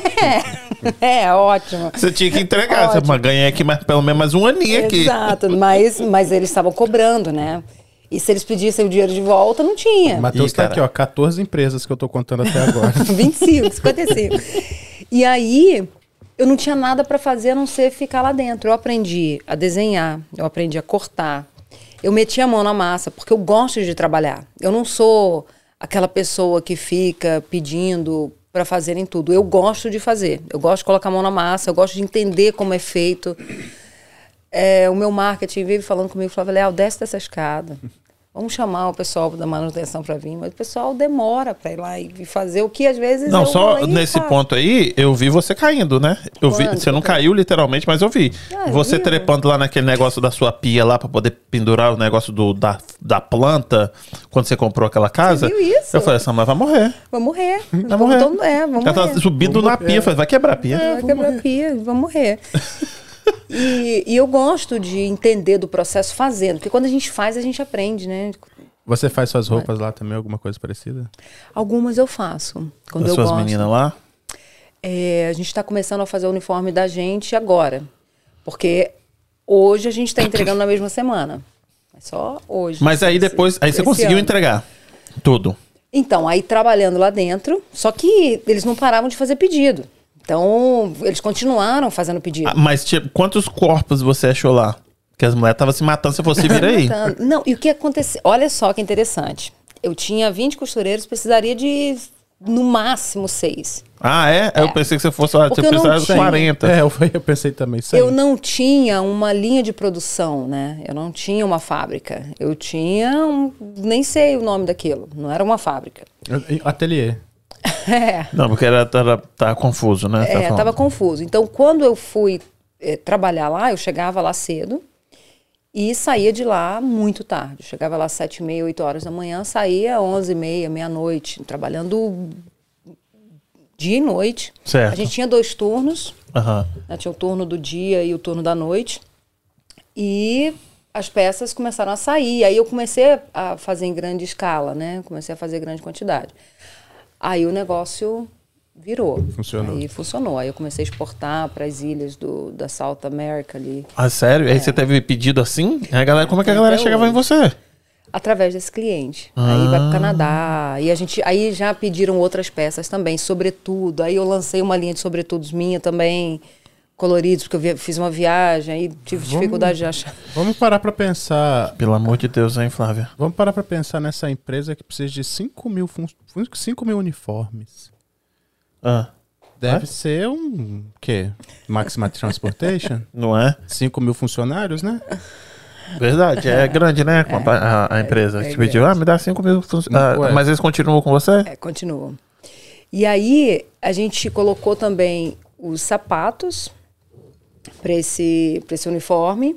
Né? Eles pediram também os sapatos, a gente conversou sobre isso. Você faz sapato? Não, eu terceirizo. Ah, tá. Mas Começa a perguntar vem o com a que ela não marca. faz. É mais fácil. Aí tem a linha, tem- são cinco modelos de sapato, sapatos Scarpan é, básicos para uniforme, tem cinco modelos, tem acessórios, brinquinho, é, aí já fiz, começamos a fazer gravata, sobretudo, e agora pegamos um outro modelo de, de uniforme também para fazer, estamos fazendo calça, blusa, duas blusas diferentes, saia, blazer, e só agora que a gente está tendo tempo de começar a desenvolver os uniformes da minha escola. A gente vai ter os uniformes bem bacanas em breve. A galera sabe desse monte de coisa que você faz? Não sei. Porque eu acho que, tipo assim, a sua imagem tá muito vinculada à, à escola. Ou tô errado? Não, tá certo. É o, o negócio que eu. que- onde eu comecei, né? Onde eu retomei. E, e eu me dediquei muito à escola e me dedico até hoje. E é o que dizem que fazem os meus olhos brilhar mais quando eu conto. Aham. Então, acho que é por isso que, que eu puxo sardinha para a escola. E aí você começou você mesmo, a escola? Escola fui eu mesma. Eu estava na escola fazendo estética. Minha irmã me enganou, né? Minha irmã hoje é uma grande fotógrafa em Boston. Mas ela, na época, a gente estava saindo de uma situação muito difícil. Meu pai faleceu, minha mãe faleceu. E eu fiquei com aquela dívida que eu te falei. Fiquei muito mal. E aí ela falou: vamos fazer um curso. Eu encontrei uma escola lá em Alta, uma escola muito boa, Empire, uma escola bem, bem estruturada, bem conhecida. Vamos fazer um curso lá, você faz de estética, eu faço de cabeleireira, a gente abre um salão e a gente vai dar super certo. Falei, opa, né? Eu que Bora. bora, não posso ouvir um, um chamado de business que eu vou, fui. Aham. E ela me enganou. Nós duas fizemos matrícula, nós duas fizemos tudo certinho. No dia de começar, eu comecei, ela não começou. Até hoje ela não foi fazer, ela foi fazer fotografia e me enganou. E aí eu terminei o curso, estava terminando, né? E eu estava dando umas aulinhas de maquiagem. Aí começou a ter muita gente nas minhas aulas. Aliás, eu já estava dando curso de maquiagem antes de, de entrar para a escola. E eu descobri que em Massachusetts não pode fazer maquiagem se não tiver licença de estética, né? Nem de cabeleireiro, tem que ter uma das duas. E aí eu fui para a escola para tirar a minha e falei com as meninas para irem também tirar delas, porque elas estavam fazendo curso de maquiagem para trabalharem, não poderiam sem a licença. Certo. E lá na escola eu propus que eles, depois de um tempo que eu estava lá, eu indiquei as meninas que faziam curso comigo para irem lá fazer matrícula também e a escola não aceitava. A maioria delas não que ia, a escola não aceitava. Aliás, nenhuma delas foi aceita. E eu propus à escola que deixasse eu dar aula para essas pessoas que eu estava indicando. Falei, vamos fazer um negócio aqui. Eu Faz um negócio. Faz um negócio. Eu falidíssima. Falei, vamos, vamos fazer um negócio. Só no carão. Não, a, a escola, assim, super estruturada, renomada, enorme. Eu cheguei lá com meu inglês do jeito que, que foi e sentei com a administração da escola e falei, olha, eu tenho uma turma de pessoas querendo fazer o curso de estética. Expliquei a situação. Falei, eu gosto muito de ensinar, eu me sinto capaz de ensinar e o pelo menos o básico. Eu já estou quase me formando. É, elas já vieram, muitas delas já vieram fazer matrícula aqui. A escola, elas não foram aceitas pela escola, porque a escola exigia green card, social, exigia o social e o green card. Tinha que levar os dois, é. Tinha que validar o diploma de high school numa empresa que eles indicavam lá em Nova York. Ou seja, tinha que ter high school, tinha que passar numa prova de inglês. Era muito difícil entrar lá. Bem burocrático, Bem né? burocrático, bem difícil. E aí quase ninguém se encaixava. Aham. E eles falaram, com, riram da minha cara, assim, que, que, né, quem é você? Como é que você vai vir aqui, vai propor a gente e tal. E não aceitaram. Então vou abrir a minha, então. Foi ali que nasceu o Instituto Flávio Leal. Porque, mas não foi com a intenção de fazer disso o meu negócio. Aham. Não foi. O que eu pensei foi, eu dei aula para muita gente. Naquele momento ali, já, eu já tinha dado aula para muita gente. Certo. E elas não poderiam exercer a profissão que eu ensinei porque elas não tinham licença. Não tinham. Então, eu. Ali nasceu o Instituto Flávio Leal. Eu falei, eu vou montar uma escola, vou abrir uma escola, eu vou formar essas pessoas, e aí eu cumpri a, a minha, não obrigação, mas a minha palavra com elas. E se não der certo, não- eu achava que depois que elas fizessem o curso, não teria mais aluno, não teria mais Certo. ninguém, ia fechar e eu ia fazer outra coisa. Porque eu também não sou apegada ao que eu faço no momento. Eu não tenho esse apego a tem que ser isso aqui para sempre. E aí deu super certo. Eu abri, esse pessoal fez o curso, tirou a licença e outras vieram. A escola sempre foi muito, teve sempre um enrollment muito alto, sempre foi muito bem. E hoje cresce, continua crescendo. Continua crescendo. A gente está com média de 340 alunos hoje matriculados. E tem ah, um ponto ou são duas? Como é que é? Tem Everett, Auburn, Orlando. A gente está abrindo uma outra que é, é Olha É você, segredo. escondendo Onde é? as coisas, não quer contar o segredinho. Entendi. E aí, é, lá você, você começou com qual curso e hoje tem quais cursos? só estética. Comecei só com a estética, só para licenciar essas meninas. Mas o né? que, que é estética? Estética é depilação, maquiagem, limpeza de pele, tratamentos faciais. Na época eram só 300 horas para licença, não tinha tratamentos corporais nem nada. E, e é, treinamento para passar na prova do Estado. Tá. né? Como se fosse uma autoescola para tirar a prova, para tirar a carteira. Aham. Então é o licensing course. Então é, eram só 300 horas, a gente formou muita gente quando eram só 300 horas. Quando foi mudar para 600, Hoje são 600? são 600 horas.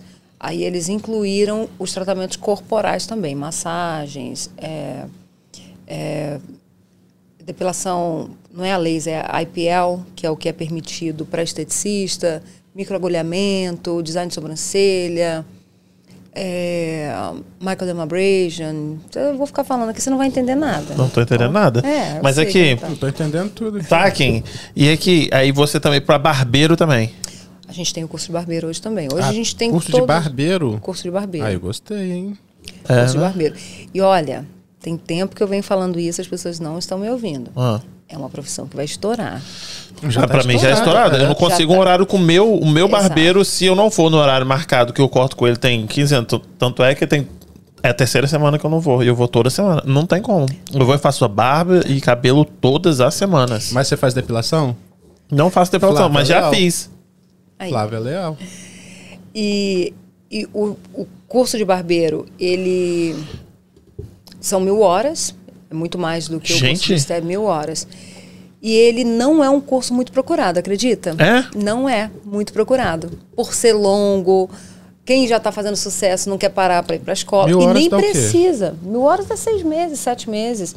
Mas nós fomos também aprovados pelo Estado para estágio. A pessoa estuda com a gente é, Depois por trabalha um com período. vocês. Não é comigo. Ele pode trabalhar em outro lugar, fazendo estágio e contando horas para a escola. Hum. Aí ele volta no final para passar pelo treinamento do Fazer a para prova. passar na prova do estado, senão ele não vai passar, faz a prova e tira a licença. Mas você não acha também um barbeiro que é tipo, um cabelo de homem é X, um cabeleireiro cobra 3X? Quanto tempo a mulher fica lá no salão? Tem isso também, você Entendeu? deve ter feito toda essa, essa Então. matemática aí.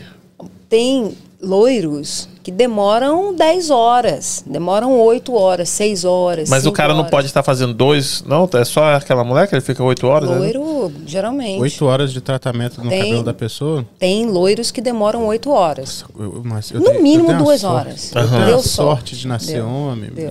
Mas aqui, é... E aí, então você acha que vale a pena financeiramente o cara ser barbeiro do que ser cabeleireiro? A pessoa tem que fazer a seguinte conta. Eu estava ajudando minha manicure esses dias a fazer essa conta. Você tem que pensar quanto você quer ganhar por hora. E aí você tem que encaixar o seu, é, seu ticket, né? Dentro desse valor, né? Então, por exemplo, se um cabelo de mulher custa 400 dólares, né? 350, 400 dólares, chega até a 800 dólares um loiro, dependendo do, do profissional, do, do que, que vai ser feito. Tá passando ouro no cabelo? São muitas horas. Aí você divide esse valor. Você primeiro subtrai os produtos que você vai usar, porque para cobrar caro você precisa usar produtos caros. Então, você subtrai os produtos. Aí você pega o que sobrou e divide pela quantidade de horas. Esse é o valor da sua hora, tá?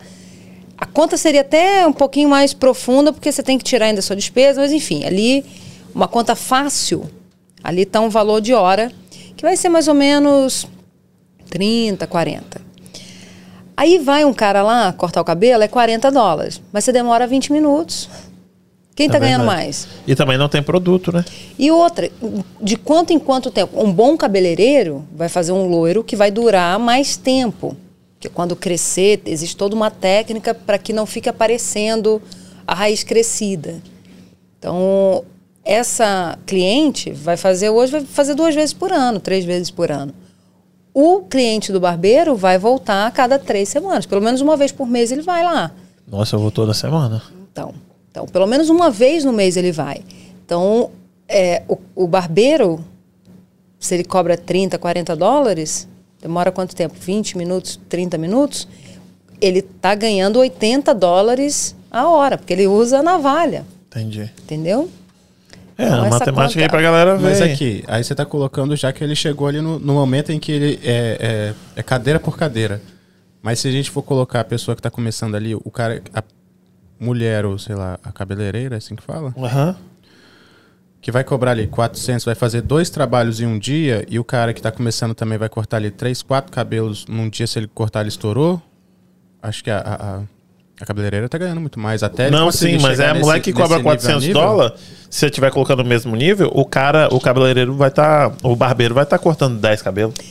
Não, mas ele está dizendo, e se ele não tiver 10 clientes? isso. Não, mas aí ele tá colocando uma mulher que tá cobrando 400 já e um cara que tá cortando 3. Mas qual aí cliente não, que pronto. exige mais? Para quem está começando? É, mulher, é verdade. mulher mulher.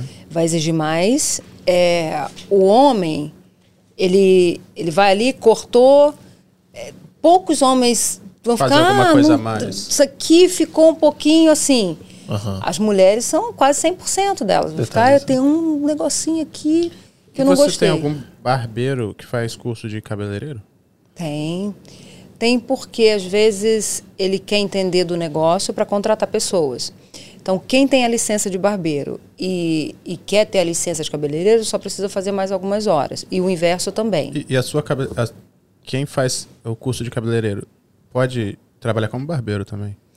Não, porque para usar a navalha Ou ela vendendo todos os cursos? precisa fazer Júnior? mais Tá 500 horas. certo. I'm sorry. Mais 500 horas? Mais e 500 quanto é horas. de cabeleireiro são quantas horas? Mil também? São mil horas. Isso. E aí, então, se o cara é barbeiro e quer virar cabeleireiro, são 500 horas também? 500, Vice-versa? é, vice-versa. Entendi. Vou ter que parar. Matheus Magno mandou. Minha mulher tá cobrando 125 para cortar cabelo masculino em Boston. Isso aí. Se ela é boa, ela já tem uma clientela, é isso aí. Deixa eu dar um oi pra galera Você aqui. então. reclamando aí, negão, fica de boa aí na é sua. verdade. Regina Lúcia, um beijo pra você. Patrícia Vieira, boa noite. Sigo a Flávia, sou apaixonado na escola e ainda vou estudar lá. Que linda. Ah, ela falou, obrigado, eu cheguei tem dois meses aqui, a Patrícia. Bacana. Bárbara, boa noite. Ricardinho, beijo, meu querido. Ah, Lorenzo, né? Cíntia, beijo pra você, Cíntia. Daniel Correia. Quem é Daniel Correia? Ah, é o Danzão. Fala, querido. Salve, salve. O Danzão, os meninos do Try Again estão aqui. Amanhã você tá passando lá. Um beijo pra vocês, meninos. Ah, mexeram na luz aí, hein? Sim, Matheus, um beijo pra você, querido. Angélica Zagonel, personal das estrelas. A empresa que comprou os uni... Como que é? O que, que ele perguntou? Quer saber o nome das- da empresa que comprou os uniformes?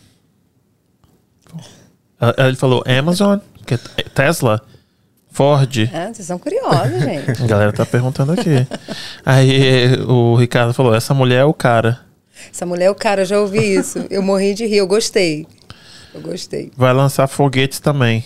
Aí, Daqui vamos a pouco você tá, hein? Vamos lá. Daqui a pouco você liga aqui pro Ilan. Que aqui? Se ela, não lançar, se ela não fizer parte dos foguetes, participação nos uniformes ela vai ter. É, é, Aí tipo assim, aí o outro falou assim, não, acho que é o Walmart. A galera tá aqui colocando dinheiro, hein? Legal, hein? Não, eu vou entregar assim fácil? Não. Não é? Ah, ele falou que a mulher dele cobra 125 pra cortar cabelo masculino em Boston. É, mas ela faz isso pra atender poucos homens, porque ela ganha mais com mulheres. Foi que Poxa, se ela cobra 125, ganha mais lá, ela deve trabalhar na Newbury Street. Onde ela trabalha, Matheus? Os salões de lá são high-end, só profissionais top trabalham lá. É? É, E você, deve você sabe fazer tudo que tudo que sua a, seu instituto oferece? Não, não.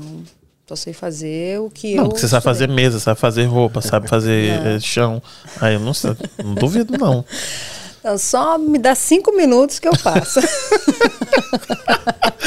Então, você sabe quantos ah, é, cursos vocês oferecem lá?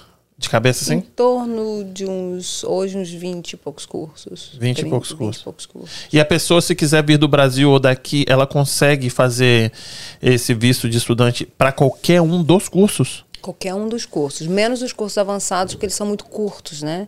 Não vale a pena fazer todo, todo o processo para fazer uma semana de curso. Então, são os cursos de licenciamento. Entendi.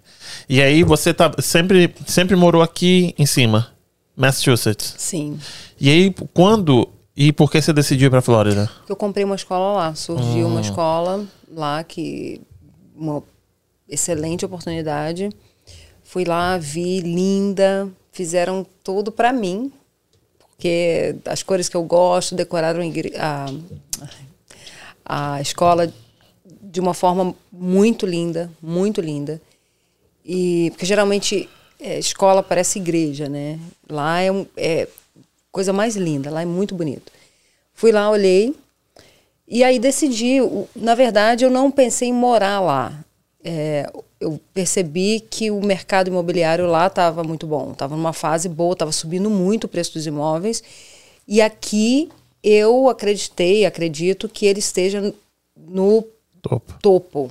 Eu acho que vai começar a baixar. Então, tinha uma casa aqui e surgiu pessoal interessado. O valor dela estava super alto. Estava 30% a mais do que eu paguei três anos antes. Depois vou vender, que é a hora de vender. Passa um tempo lá. E aí, lá na frente, a gente vê o que dá. Mas a minha casa lá de Orlando, por exemplo, já valorizou quase 100 mil dólares. Não, e você falou o preço quando você pagou na casa? É, foi 800 mil. Isso é informação pública, Certo. né? As pessoas E, ficam, tipo, ah, não vou falar, mas e já valorizou pública." isso tudo? Já valorizou isso tudo. Tem quanto tempo? Um ano você tá lá? Bem menos, vai fazer um ano em julho. Quase 100 mil. E você gosta de planta, né? Gosto. Tá igual a minha esposa aqui. Eu chego em casa assim, do nada aparece uma planta. Daqui a pouco eu brinco de planta, porque não tenho onde pendurar mais planta na casa. A minha esposa é assim, ela tipo, ela tem um problema. Ela vai olhando, em vez de. Minha esposa não gosta de bolsa, é, relógio, Das brin- minhas, ela. Não gosta, eu não gosto nada disso. Se ela, Não, quando tá, meu- ela dá. Meu marido, para me agradar, deixa eu mostrar aqui o que, que ele faz. Ele tira foto do pé de tomate, cheio de tomate, e me manda, fico feliz da vida de ver isso. Olha, foto da cebolinha. Lembrando que a gente tem a três agora, viu? É verdade. Foto do tomate. Olha Pra quem. isso. Pra galera ver, bota aqui, ó. A galera ver. Olha os tomatinhos que ele mandou ontem. E aí ele, aí ele te agrada assim. É, minha esposa, ela chega. no- eu sei que eu não vou chegar em casa, tá, vai chegar cheia de bolsa. Ela vai chegar com uma planta. Com uma planta. Eu cheguei com duas árvores. Eu comprei um pé de manga, um pé de abacaxi. Você viu isso? No- esse aí eu não vi, não. Eu fui numa reunião do Estado, do licenciamento lá da escola, e no caminho tinha um- uma, uma chácara vendendo árvores. E eu fui lá, parei lá para ver se tinha, o que, que teria lá, né? Imaginei que devia ter tudo. E tinha um pé de manga e um de abacate produzindo, com quatro anos e pouco, gigante. Eu perguntei, o cara, você consegue colocar esse meu carro? Ele colocou, você imagina pro meu marido tirar, porque ele que teve que tirar do carro. Foi falando até hoje na minha cabeça, mas ele que plantou. E aí eu chego em casa de vez em quando, ó, chego no caso, entro no meu quarto, tem um. Não é uma árvore, mas é uma planta pra, pra uma casa desse tamanho, dentro do meu quarto.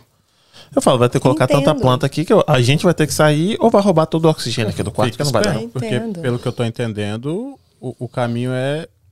De repente você vai chegar em casa pra pegar as compras, como você falou, vai ter um pé de manga no seu Tem um porta-malas. pé de manga, mas aqui em Massachusetts não dá, né? Não, é a planta dentro de casa. Planta dentro de casa, porque não é impossível. Natal. E, e você, Dinheirinho vivo, né? você gosta de morar lá?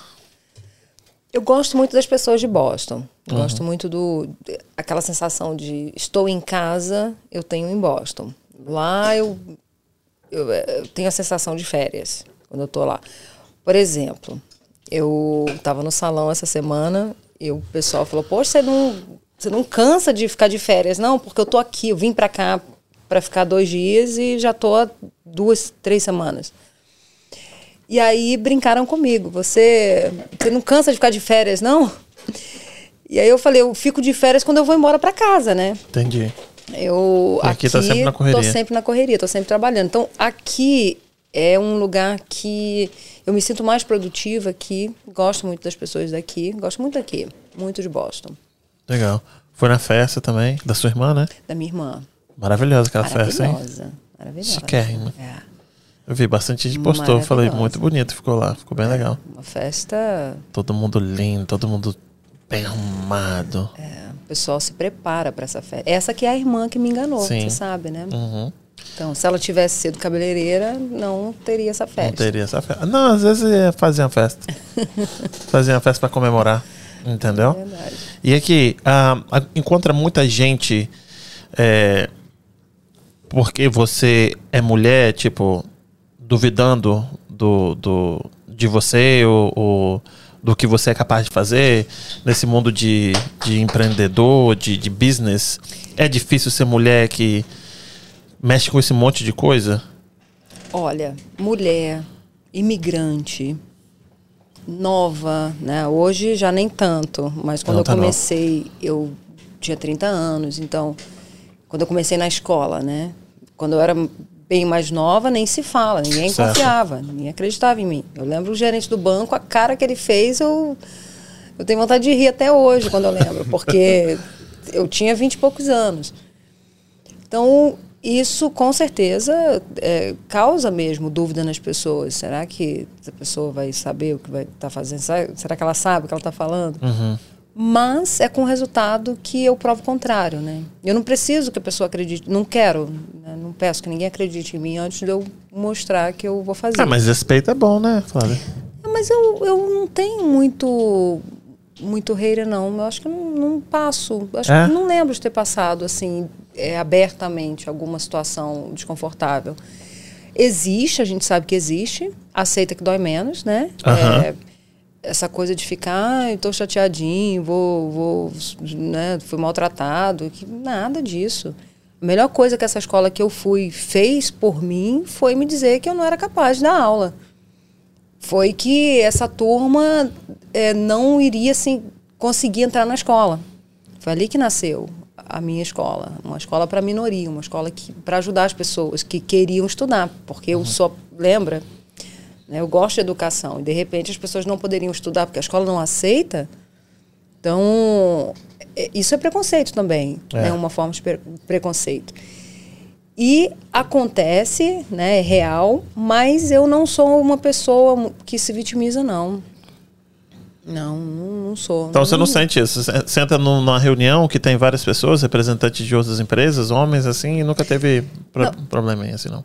Eu sei que, tem, que existe, mas, é, mas é tipo eu é, velado, né? para nem perceber. Não, legal. É, não, não, não, dou atenção a isso não. Legal. Muita mulher te procura, tipo, ah, você é exemplo. Procura. Isso é muito bonitinho. Isso é muito gostoso. E eu vou te falar uma coisa. Às vezes eu tô tendo um monte de assim, aquele dia pesado, né?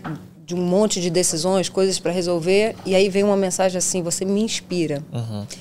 Você mudou minha vida. Você falou uma coisa, isso, isso, isso, em tal lugar, que mudou o meu pensamento. Isso muda. Saber disso muda completamente o resto do meu dia, do, do meu humor e, e a minha energia, na hora.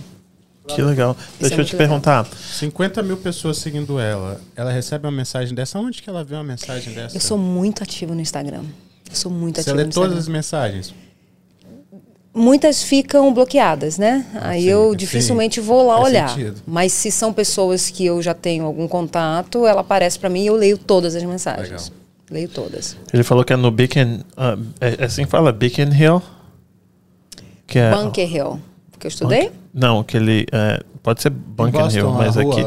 A rua que você falou onde é que ela tem o salão dela, a, a esposa dele cobra 125 por, por cabelo. Ah, eu achei que era na New Por que, que eu ia ler Bacon Hill? Porque tem. aí tem esse, esse aqui. Deixa eu te perguntar. Bacana. Se a galera tiver. Ah, você dá uma dica de, de. O pessoal que quer montar ah, uma companhia. Você que tem várias o que, que você diria? Tipo, ah, eu quero, eu quero criar ah, uma coisa de limpeza, ou de estética, ou qualquer, qualquer coisa de construção. O que, que você que faz tanto, tantos business.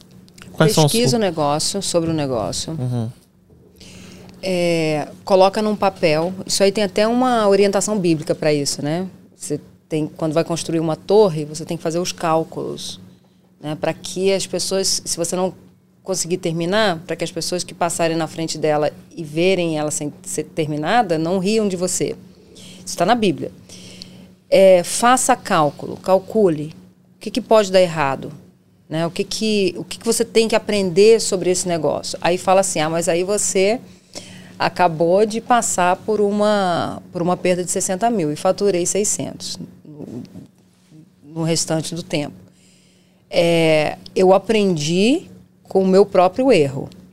Né? É, deveria ter calculado mais, mas eu foi tudo muito. É, é, eu não tive o tempo que às vezes uma pessoa que está começando agora não tem como perder 60 mil, não tem como perder certo. dinheiro nenhum. Ela tem que calcular muito bem calculado o que ela o que ela vai fazer, o ramo que ela vai entrar, pesquisa de mercado é, pensar se ela realmente gosta do que ela vai fazer, lembrar que o, quando se abre um negócio, a pessoa não pode abrir um negócio para ganhar dinheiro. Você deve abrir um negócio para ganhar dinheiro. Se você não tiver uma fonte de renda passiva, você vai ser funcionário do seu próprio negócio. Então, você tem que aprender a, a investir o seu, o seu tudo no negócio.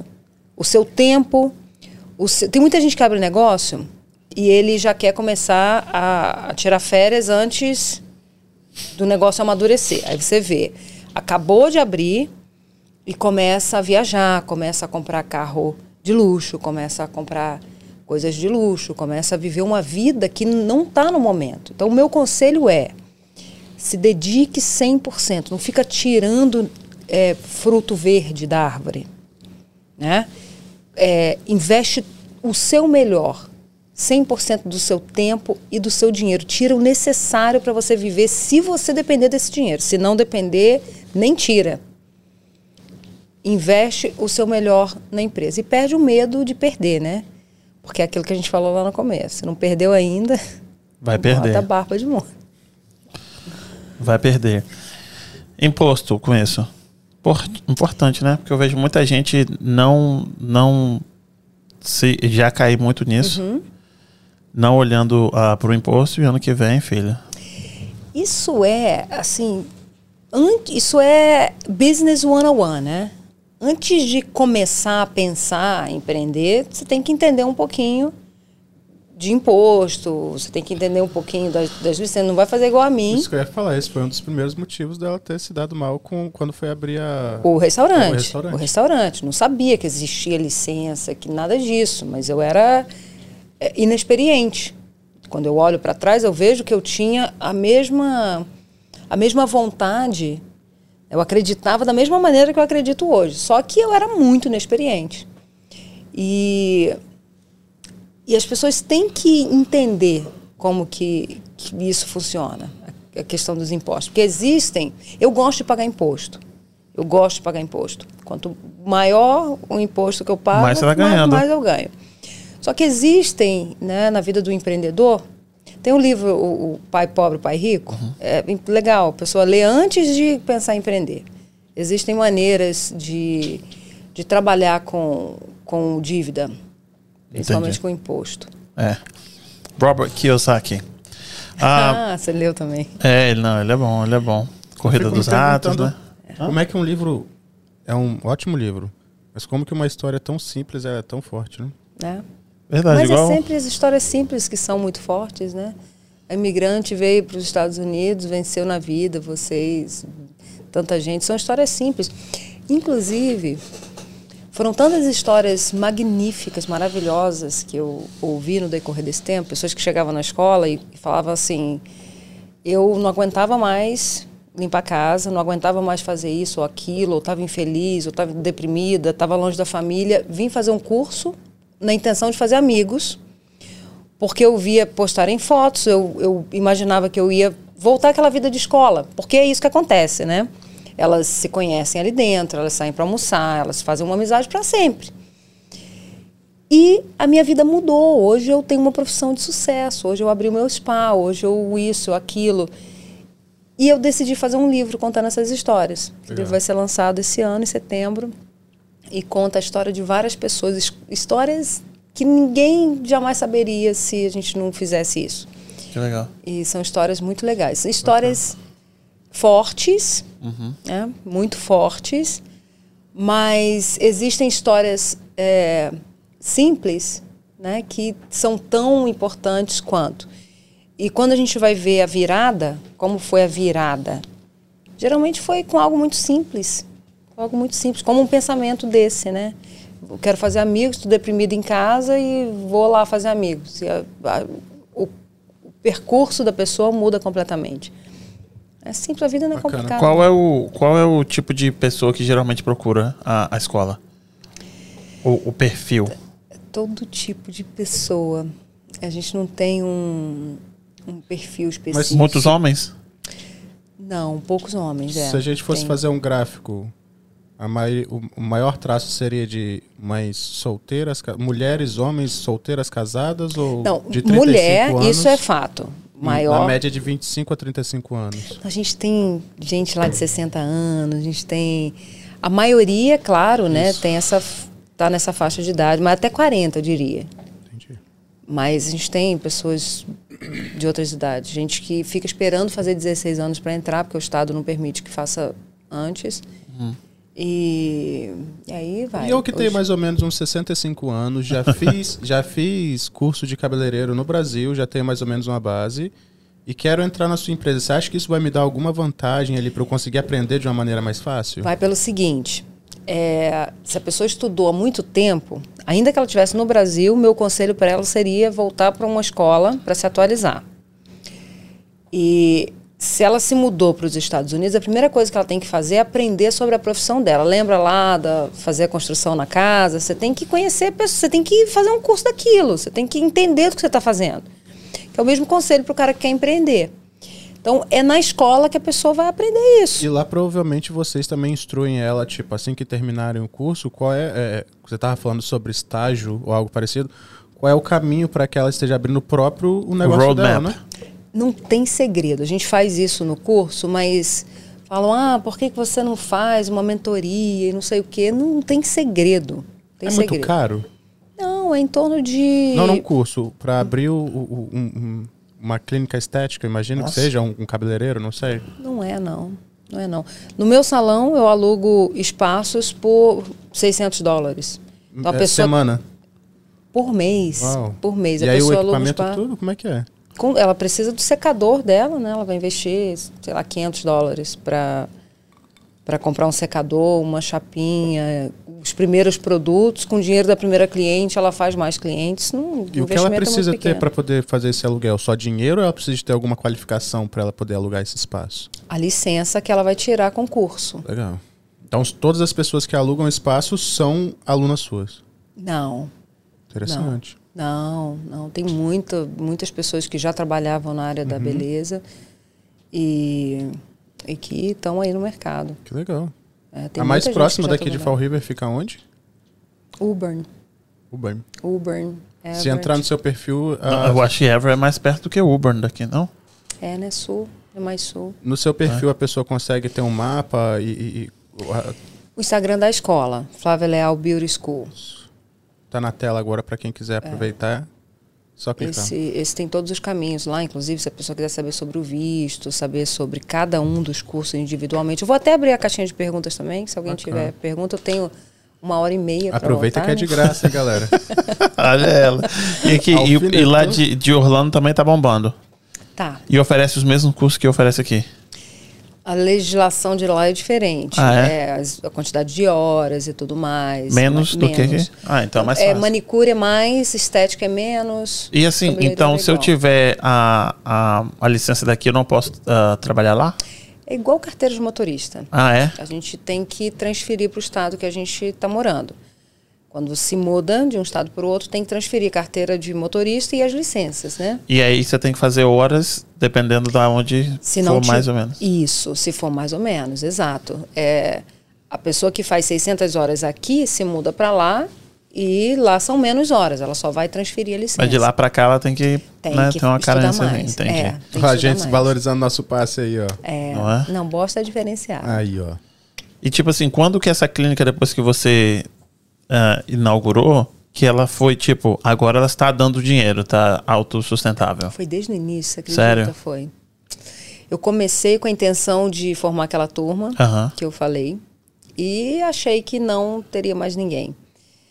E deu super certo. Já no início, eh, as pessoas procuravam, eh, me pagavam, deixavam envelopes lá, pessoas muito simples, né, que que eu tive no início. Até hoje, tem pessoas muito é, boas, pessoas que confiam. E como eu estava começando, eu achava que ninguém ia confiar. Quem ia confiar em mim? Né? Tô, ah, tô, Certo. tô abrindo uma escola, vou. Agora todo mundo vai se licenciar através de mim. As pessoas iam, confiavam, pagavam. E com esse dinheiro eu fui montando a escola aos poucos, porque eu não tinha dinheiro para investir. Lembra que eu estava quase milionário ao contrário. né?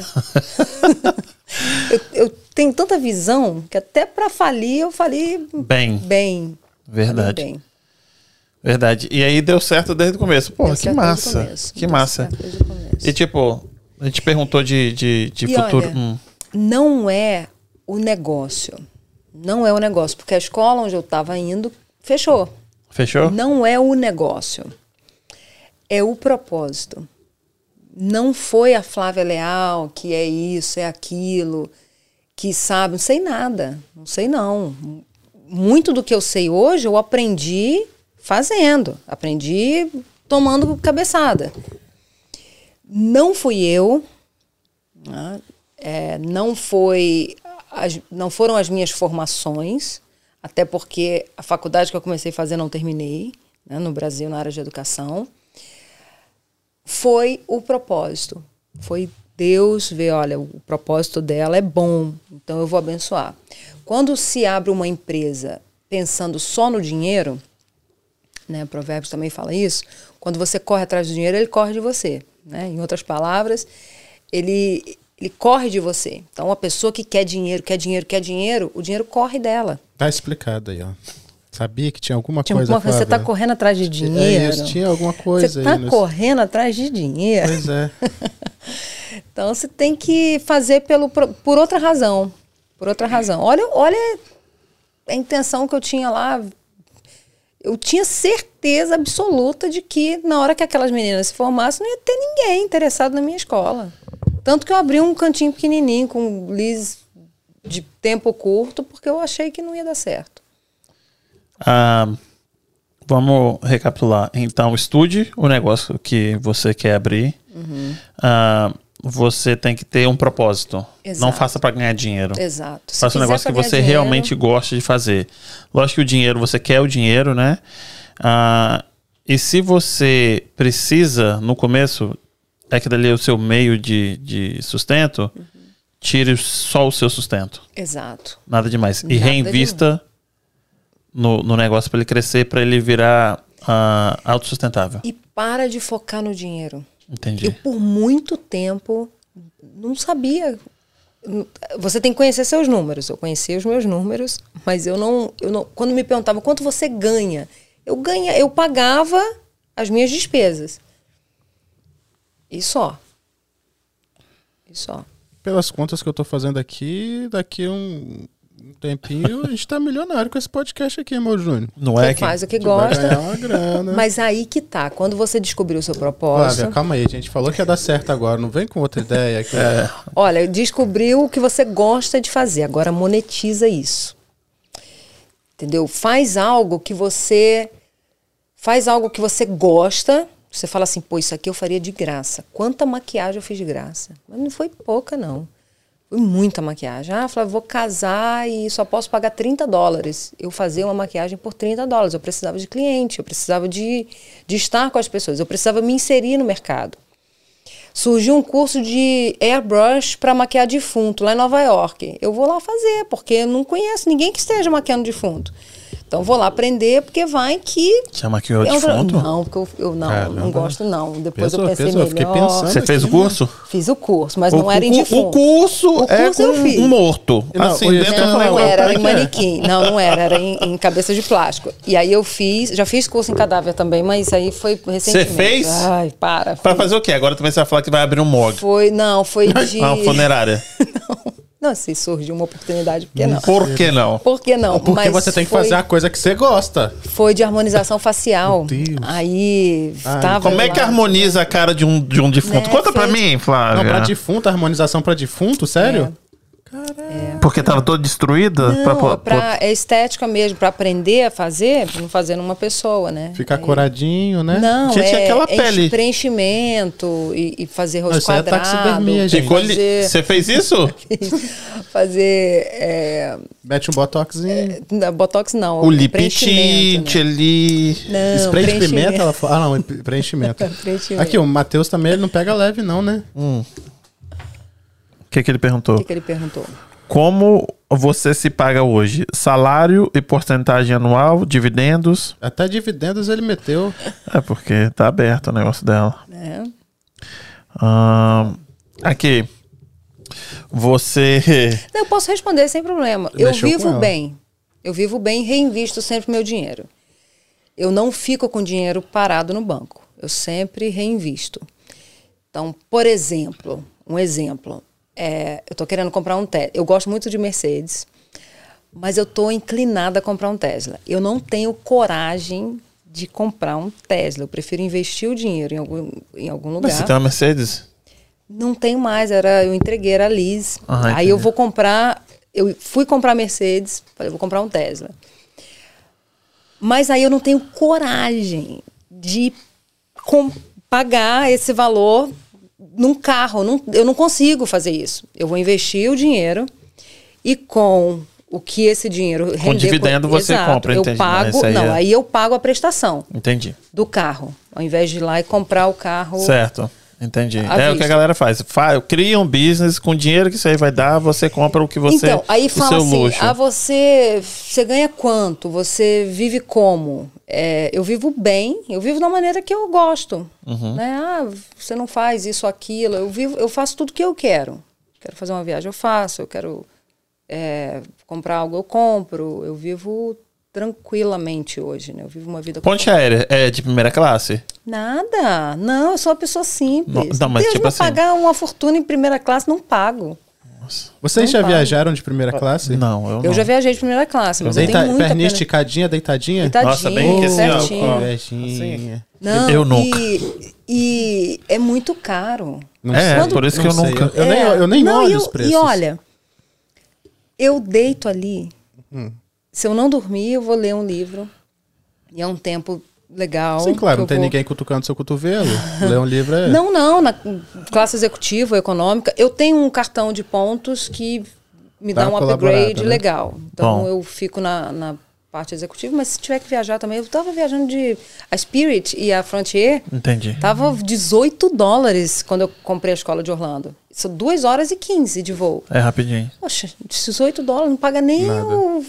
Não, é, Nada. é bem rapidinho que mesmo. você comeu no avião. É porque aí E você não leva mala nem nada e já tá de boa, Nada. né? E eu precisava, assim, ir lá para uma reunião. Pô, Pô, 18 dólares. Agora tá 30, né? 30, 40 dólares. verdade. Se eu tiver que viajar de Spirit de Frontier, numa boa. Que é mais barato boa. que um ônibus. Você gasta dinheiro com quem então? que De gasolina. Olha, eu gosto de viajar. Ah, isso que eu ia perguntar pra você. Eu Quando você não tá de trabalhando, você tá viajando? Gosto de viajar. Eu gosto muito de ficar em casa. Então eu gosto muito de ter uma casa confortável. Entendi. São coisas que me dão prazer, coisas que eu gosto. de Restaurante. Não? Também, mas eu ainda prefiro fazer uma comidinha em casa bem gostosa, É. ficar em casa. Você Gosto- cozinha? Cozinho, Aham. cozinho. Faço obra e cozinho. O que, que né? você gosta É. de cozinhar?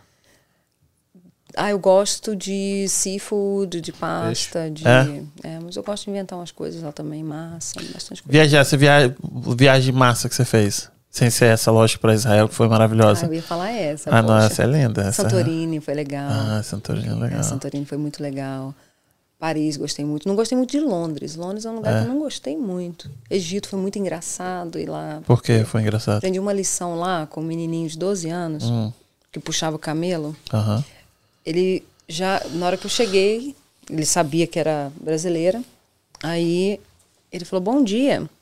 Aí eu falei com ele em português para brincar com ele. Eu falei: Você fala português? Ele virou para trás e falou: Eu falo a língua do cliente. Eu Falei: Hum. "Puta, é uma lição, uma lição para levar para a vida. lição de vendas ali. E o trânsito de caro, aquela loucura. Foi, foi bem bacana, mas eu, eu, todo lugar que eu vou, eu gosto muito de viajar. Pouco tempo fui em Porto Rico, não imaginava que Porto Rico era tão legal. É. Qual foi a melhor viagem que você fez? Israel. Essa última? Essa Ou última. antes? Ah, Não, não, a primeira. Que eu me batizei no, lá, no, lá em Israel. Entendi. Foi, a primeira foi mais forte. Pra galera que tem medo, lá é super seguro? Seguro. Uhum. Gente, medo. Não, a galera, eu acho que é por ignorância a galera tem medo. Não, não tem que ter medo, não. Aham. As pessoas falam, ah, você vai no Brasil? Vou, gente, no Brasil. E se morrer, morreu. Fazer o quê? Tô morto. Então, Israel, a melhor viagem que você fez. foi. Gente, você foi pra Paris e Israel foi a melhor. É. Não, Eu Israel, acredito que Israel seria Porque melhor. Israel, assim, você tá ali, né, no cenário do, de tudo. Você tá ali onde tudo aconteceu. Não é exatamente onde aconteceu, né? Porque tá bem mais acima na, Aham. na maioria dos lugares. Tem alguns lugares sim, mas em muitos está muito acima. Mas você tá ali, no lugar onde tudo aconteceu. Então é, é aula prática da Bíblia. Muito Tudo, é- Babilônia tá eu ali, falar, né? Você é religiosa? Sou cristã. Sou cristã. Há 12 anos me converti. Coincidentemente. O que quer dizer eu que sou não é cristã? que segue o, o evangelho, Entendi. né? Segue Cristo, né? Segue a Cristo. Ok. Você falou o quê? Não é coincidência o quê? Que Você ia falar? Que fazem exatamente 12 anos que aconteceu a minha virada de chave, né? Se for olhar direitinho, tem uma razão. Foi quando eu me converti. Quando eu falei para Deus, olha, o senhor sabe que eu não queria dinheiro, não queria nada disso. Eu quero paz. Mas é, as pessoas não veem Deus em mim, né? Se eu não tiver uma vida bem sucedida e eu sei fazer, eu tenho facilidade em empreender, em ter sucesso no que eu faço. Então, eu tinha ouvido de uma pessoa assim, é, eu sei como você tá, né? Para tirar o corpo da sua mãe da funerária, teve que fazer vaquinha. Eu não tinha dinheiro para tirar o corpo dela de lá. Foi bem. Ela tinha morrido, eu não tive. Eu estava passando por uma situação muito complicada nessa época do, da crise imobiliária, de tudo isso. E foi quando eu me converti, eu comecei a chamar as pessoas para irem para a igreja, porque eu estava achando tudo muito maravilhoso, aquela paz que eu estava sentindo. E eu ouvi isso de uma pessoa: olha, é, você fala que Deus pode mudar a vida das pessoas, olha para sua vida. Assim, só me chama lá, então, se um dia tiver mudança na tua vida primeiro. E ali eu falei com Deus, então muda a minha vida. Porque eu não queria, eu tinha. Eu estava cansada, eu não queria mais. É, eu comecei a me sentir culpada por ter é, buscado tanto uma vida legal. E eu estava ali falida, né? Era impossível me levantar de novo, porque eu, eu cheguei a uma dívida muito alta. Pode e, falar valor? Sim, 400 mil, mais ou menos. Só que quando é juros sobre juros e casa estava indo para leilão, aí tem um monte de taxa, aí tem advogado, tem aquela dívida toda, de um dia para o outro o valor era, né, aumentava muito. E muitos juros de cartão, e, enfim. Então, os carros foram tomados, eu tinha dois carros, daquela época que eu dirigia, eu comprei dois carros novos, coloquei pessoas para trabalharem para mim na empresa. Então, eu cheguei num, num momento muito em que eu me senti muito cansada, sobrecarregada, sem pai, sem dinheiro, nada deu certo. Perdi meu pai e minha mãe. Fiquei muito mal com tudo, principalmente com a perda da minha mãe. Perdi os dois em 11 meses. E aí me converti nesse momento. E aí eu me sentia culpada de querer consertar minha vida financeira. Eu tinha muita coisa para pedir a Deus naquela hora. Né? O que eu pedi a Ele é, quando eu cheguei foi paz. E aí Ele me deu paz. E aí essa paz começou a ficar muito notória. Né? Eu falava para as pessoas, as pessoas me perguntavam, como é que você está bem assim? Né? É, eu cheguei na minha casa, estava igual um pós-guerra. Assim. Eu falei, e agora? Por onde que eu vou começar? Né? Porque a vida estava completamente cabeça para baixo. Completamente cabeça para baixo. E aí eu, quando ouvi essa palavra, eu, eu conversei com Deus de novo e falei: Eu sei que eu disse que eu não queria dinheiro, mas agora eu quero, porque sem uma vida que glorifique o nome de desse Deus é tão grande. Eu, eu sirvo a um Deus que é tão grande. Se eu tiver uma vida miserável, pedindo ajuda das pessoas para cremar o corpo da minha mãe, porque eu não, senão ia ficar na, na funerária como que eu vou pregar um Deus que é tão grande e eu tô assim? Entende? Porque não adianta falar assim, ah, mas eu sou feliz na miséria. Não é feliz na miséria. Concordo. Não é. Seus filhos querendo alguma coisa você não tem. Você... Não é, não é feliz. Não é. Isso não existe. Né? Quem pensa assim tem que repensar. Né? Não existe felicidade na miséria. Então, eu, quando conversei com Deus sobre isso, eu falei, ó, tô aqui pronta para o que deve é, o senhor sabe. Mas abre as portas para mim, me abençoa onde eu for, me ajuda. E fiz uma oração muito legal, que eu, eu o Tiago Brunet falou lá em Israel, nessa excursão agora, sobre a pesca milagrosa, né? Eu fiz uma oração assim, eu falei, Deus, tentaram pescar a noite inteira, não tinha nada, né? Aí, quando o Senhor mandou é, jogar rede naquela direção, pegaram um monte de peixe. Então me mostra onde estão os peixes. Porque eu posso atirar para vários lados. Eu, eu, estudei muita coisa, eu sei fazer muita coisa, eu conheço muita gente. Eu tenho um nome é, forte, né? um nome limpo, não forte naquela época, um nome limpo, com as pessoas principalmente, com, a, com os cartões e com as dívidas, com os bancos, era... Outros 500, né? Outros 500, mas com as pessoas, sim. E aí eu eu tive essa ideia da escola. Então, e foi uma ideia que não foi uma ideia para eu ficar rica. O meu propósito viria depois, no meu certo. entendimento. Né? Eu iria resolver o problema ali com as pessoas e, e Deus me mostraria. Mas surgiu essa ideia de procurar eles, enfim. E aí tudo isso aconteceu. Então não é coincidência. É verdade. É verdade. E só para a galera entender esse contexto, você foi agora. Como é que você achou esse, esse, esse, um, hum, essa viagem. Eu tô querendo também aí. Não, essa viagem para Israel. Então, eu tenho uma amiga de 18 anos. A gente morou juntas há uh, 18 anos atrás. E a gente. Ela foi seguir a vida dela, eu fui seguir a minha. Ela casou com um dentista. eu abri empresa, fiz tudo que eu fiz e, enfim, ela tem o consultório dela. E eu, com a minha vida, ela não conseguiu viajar ano passado. Eu via ela no Instagram, vi que ela casou e tal, mas ela lá curtia de vez em quando. Ela curtia uma coisa minha, mas não passava disso. E aí ela tava com pegou covid, ela estava indo para o Brasil passar o final de ano, não pôde ir porque testou positivo. Aí foram para Orlando, falou: "Pô, tem uma amiga em Orlando, vou ligar para ela". Me ligou, a gente se conectou de novo, uma pessoa incrível e ela estava indo. Me chamou para ir também. Na hora que ela falou Flávio Augusto, eu falei: "Tô já, como é- onde é que eu pago isso? Porque eu vou". Então foram quantos dias? Uma semana. Uma semana a viagem foi com o Thiago Negro, Thiago Brunet e Flávio E Flávio Augusto. Augusto. E aí era tipo uma imersão, era o que? Era de empreendedorismo?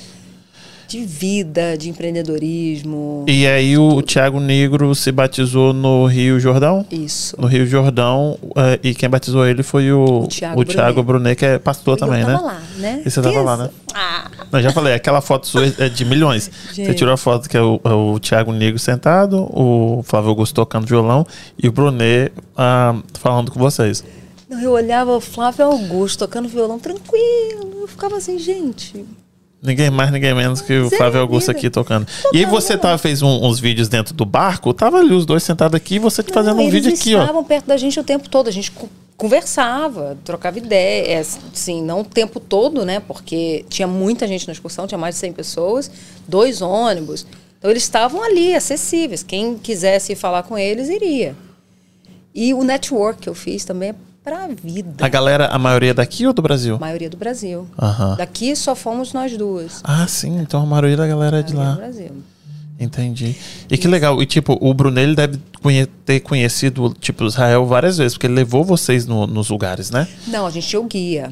Ele não ia com a gente nos lugares. A gente tinha o guia turístico. Não, sim, mas eu acho ele já foi lá, porque Já ele, foi né? É isso que eu várias tô dizendo. vezes, é. sim. Mas a gente saía durante o dia com o guia e ele, quando a gente chegava em alguns lugares, ele já estava lá. Ah, tá. aula. Então ele não saía com vocês, assim, não. não, Não, não, não. Ele, ele ia lá, até porque ele preparava tudo, né? Tinha equipe dele que preparava tudo. A gente chegava lá e ele dava palestra. Não sei no hotel, né? Jantar, café da manhã. É, gente- eu acredito que ele tenha ficado no mesmo hotel que a gente. Mas, Entendi. Mas a galera toda. Pessoal rico, milionário. Sim, sim, cada sim, um sim. É, ninguém ali, tá, ninguém ali tava apertadinho, não, hein? Não, e nem tava ali pra tietar, né? É. Não tava. Tava todo mundo ali. tipo, era um igual, assim, né?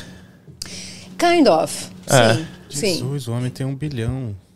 É. Gente, Não, a gente se achando kind of, né? A gente se achando Tá vendo né, você? mesmo nível. Porque- Não, E aí você pegou eu vários contatinhos. Léo.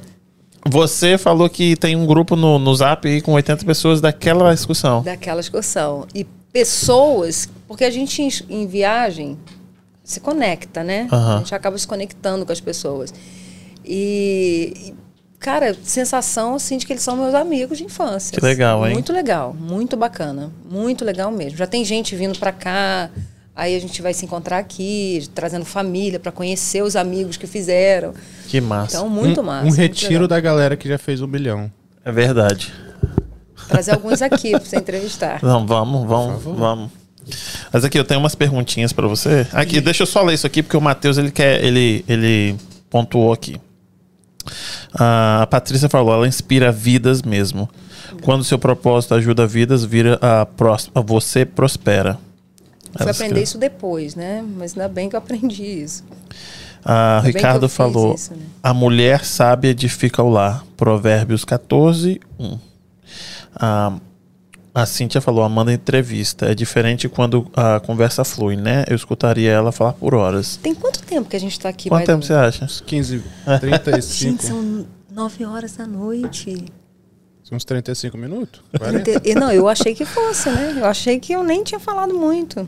Vou ler isso aqui e fazer umas perguntinhas, Um porque eu sei que o pra seu, Carla Bebiano aí, ó. o seu, o seu tempo é, é, é escasso. O Matheus falou assim: não quero saber quanto ela recebe. É para entender com a experiência dela, com o passar do tempo, como mantém o dinheiro na empre- empresa ou tira, porque se ela pagar um alto salário, é mais Não. imposto. Não, é tipo entendi. entender qual a porcentagem você recomenda uma pessoa que fechou um ano positivo. Se a auto paga 5%, por exemplo. Essa é a pergunta dele. Pode ser, só não pode meter a mão no caixa da empresa, porque senão você vai estar roubando a você mesmo. Aí vai fazer conta de Augustinho, né? Você já viu? eu Você sou meu vai- patrão, mas eu sou meu Você funcionário. viu? Mas Eu é fiz quando... um Reels desse. Aí, porque se eu me mandar embora, eu posso nem me mandar embora, porque eu vou ter que pagar a rescisão. Então você vai se roubar. Eu entendi agora a pergunta dele. É, eu rapidamente criei. Eu, quando eu comecei a empresa, eu estava morando no basement da minha própria casa. Lembra que a casa ia para leilão, consegui reverter o, o foreclosure. é, eu filed bankruptcy, eu, eu fiz falência. foi? Eu sou. é, eu fui falida de eu, acho papel você passado. fala, eu acho que você fala pouco disso, essa história. Essa, eu não sabia dessa sua história. Sério? Eu não sabia dessa sua história. E é incrível, tipo assim. Você é aquilo, bancarrota que a gente chama, né? no Brasil. aham. E aí hoje você tem o que você tem. Tipo, exemplo pra tanta gente Uhum. e você chegou lá, tipo assim, ó, tomaram meus carros, Uhum. foi pra leilão, eu ah, fi- como é que fala? Eu- Filed bankruptcy. Isso, mas eu, eu- não sei como eu- é que fala em português. Eu fui falida de papel passado. É autorizado pela corte americana a ser falida. Uhum. Eles assinaram minha falência. Ó, faliu mesmo. Toma, Toma. seu atestado de falida aqui que você quebrou feio. Isso é uma lição muito legal para aquelas pessoas que ficam devendo 5 mil e acham que a vida acabou. Certo. né? É, é, arregaça as mangas, dorme três horas por noite e vai resolver o seu problema. Para responder a pergunta dele, senão né, Sim. eu falo pouco. né? É, no início, o meu custo de vida era muito baixo. Então, eu não estava pagando aluguel, que eu fui morar no basement da minha própria casa. Certo. Então, eu não pagava aluguel e o meu custo era muito baixo. Eu comprei uma vanzinha e estava dando, tava ficando ok com ela. Todo o dinheiro que eu fazia, eu reinvestia na empresa. Eu tirava, assim, o meu salário sempre foi muito baixo, eu não tiro muito dinheiro da empresa, eu reinvisto, porque eu não preciso dele. Então, eu geralmente reinvisto o dinheiro na empresa. E naquela época, muito mais, porque o meu custo de vida era baixíssimo. Né? Você pensa, a pessoa não paga aluguel. Né? Eu. é, roupas, eu estava usando o que tinha Certo. já da época que eu ainda tinha dinheiro. Então, eu não, Aham. não fazia. Não precisava tirar dinheiro da empresa. E aí, eu comecei, deixa eu ver, comecei a ter renda passiva, foi surgiu, comprei uma propriedade ainda falida, estava falida ainda, surgiu uma oportunidade, comprei, aluguei, comecei a receber os aluguéis, aí eu vivia com o valor dos aluguéis, que era o dividendo. Aí comprei um business, comecei a viver do, da renda que ele me dava. E aí eu, o dinheiro que eu tiro, como é o nome dele? Magno. Magno, o dinheiro que eu tirava, né, se eu tirasse 5% da empresa, seria para investir em alguma coisa que fosse me render né, uma renda passiva. Entendi. Então, eu nunca fiz saques altos da empresa, não. Até por essa questão que ele mesmo levantou. Também tem isso, né? Entendi. Então, tem que fazer o dinheiro trabalhar para você, né? Isso se ouve muito, mas na prática não é tão simples. A Patrícia perguntou: a escola oferece bolsas de estudo? Então, existem algumas ONGs que pagam a gente, a gente oferece desconto nesses casos, né? E, e as ONGs pagam o curso. Então, essas são bolsas de estudo, mas Através das ONGs. através das ONGs. E aí é uma coisa que a gente não pode divulgar o nome das ONGs, a pessoa tem que buscar, pesquisa no Google, é como conseguir bolsa de estudo em escola de beleza pela cidade, pelo estado, porque existem várias. Entendi. Ok. Quero. Galera, deixa o like. Se inscreve no canal, por favor. Se inscreve no canal. Ajuda o criolo. Tô precisando. Carolzinha, obrigado pela presença. A comida tá ótima. Não comeu porque ela tá de dieta. Ela tá, né? A, a Flávia tem um. depois que desligar as câmeras. Mas vai vou tá frio. Eu vou comer torresmo no microfone, viu? eu comi antes de começar, então é uma delícia. Obrigado, Carol. Brazilian Takeout. Outra coisa. Uma pessoa que está ajudando a gente aqui também ah, com o nosso, o nosso projeto é o Douglas. Ele é um loan officer, quer comprar casa. Ah, o, o QR Code que está no canto da tela é dele. A informação dele também está aqui debaixo, no, na, na descrição do, do episódio de hoje. E se você precisa comprar uma casa primeiro, você procura um loan officer, que ele vai puxar sua capivara, vai dizer se você pode ou não pode, o que, que você pode. E aí você procura um agente uh, imobiliário. É isso aí. Obrigado, Doguita. Perguntas. O que vem na sua cabeça? Uh, essa aqui foi meu irmão que mandou aqui. Saúde ou estética? Saúde. Cliente, você prefere homem ou mulher? Da Zemera. Esse aqui, o que, que é esse aqui? Não sei. Maquiagem ou depilação íntima? O mesmo preço? Isso. Aham. Depilação íntima dá uma grana. É? Grana, Pelo depilação mesmo preço. Tiver que fazer pelo mesmo preço. Depilação Mesmo íntima preço, ou maquiagem? Hum, entendi. Mas não tenho preconceito. Dou- é uma das melhores aulas que eu ensino. Eu amo depilação. Eu gosto de tudo que se vê o resultado logo. Entendi.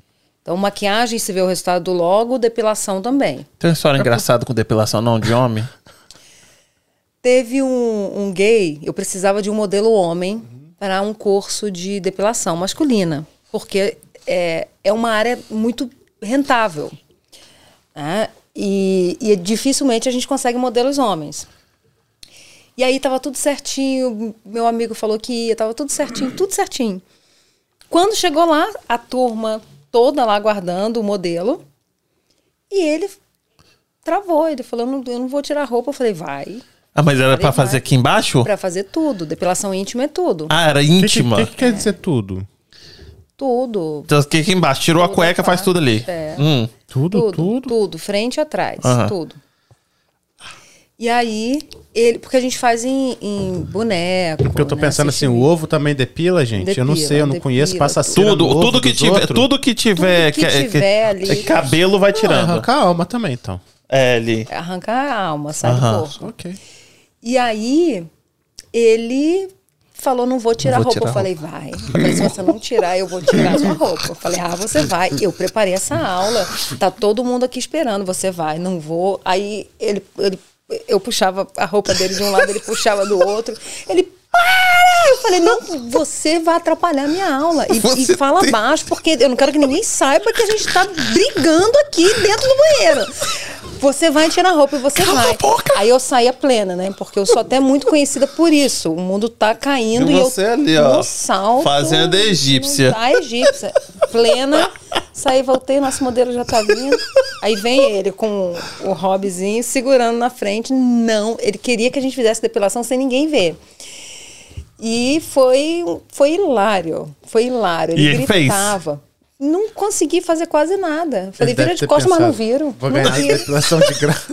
Caraca, de imagina o cara assim com as pernas abertas, porque tem que depilar lá embaixo assim, e todo mundo vai. Nossa. já fez, Mas você Márcio? não falou pra ele? Não, nunca fez, não. Mas essa tem- ah. aula, essa aula, ela sempre causa muita piada, né?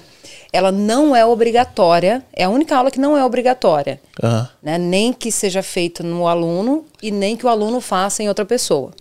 Porque as meninas na escola chega um momento que umas fazem, na- fazem nas outras naturalmente, porque a mulher já está acostumada a ir no salão É. fazer. Então é uma coisa mais natural e como a maioria é mulher, então tranquilo, Tranquilo, né? tranquilo. Agora um homem mostrar o boga pra 50 pessoas.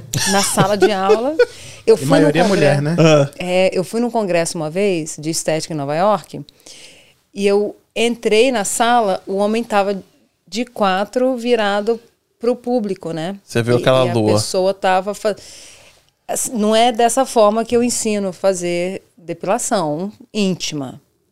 Né? Então, Homem ou não- mulher, a não pessoa tem que estar não. deitada, Deus. confortável. Mas como é que Não. fica confortável? Isso Meu ruga, Deus. não? O cara tá deitado com a perna pra, assim. Ou o outro tá de quatro, de qualquer jeito é horrível. É, mas é uma área que dá muita grana. Então, Não, pra tem que quem pagar não tem bem mesmo. Tem que pagar bem mesmo. É. Pra ver o seu e ainda arrancar os pelos. Mas mulher faz isso sempre, Kim, quando faz depilação. eu Eu tô falando de acho. homem. Os pelos devem ser dessa grossura. Mas é porque o homem é, tem, é mais sensível pra dor, né? A gente é mesmo. Deve de ir. No, no blog eu não vou nem. E é uma área que as pessoas que têm vontade de investirem, vocês que estavam aí né, dando as dicas, falei sobre o curso de barbeiro, depilação é uma. É igual cortar grama, né? Quanto custa pra depilar, fazer uma depilação ali? 80 dólares. Para americanos, se for trabalhar com americanos que se, né, tem a cultura de se fazer a depilação frequentemente. Eles têm? Tem. Ah. Altas revelações aqui, né? Gente, homem também? Homem, homem. Os homens eles fazem depilação. ele. Não.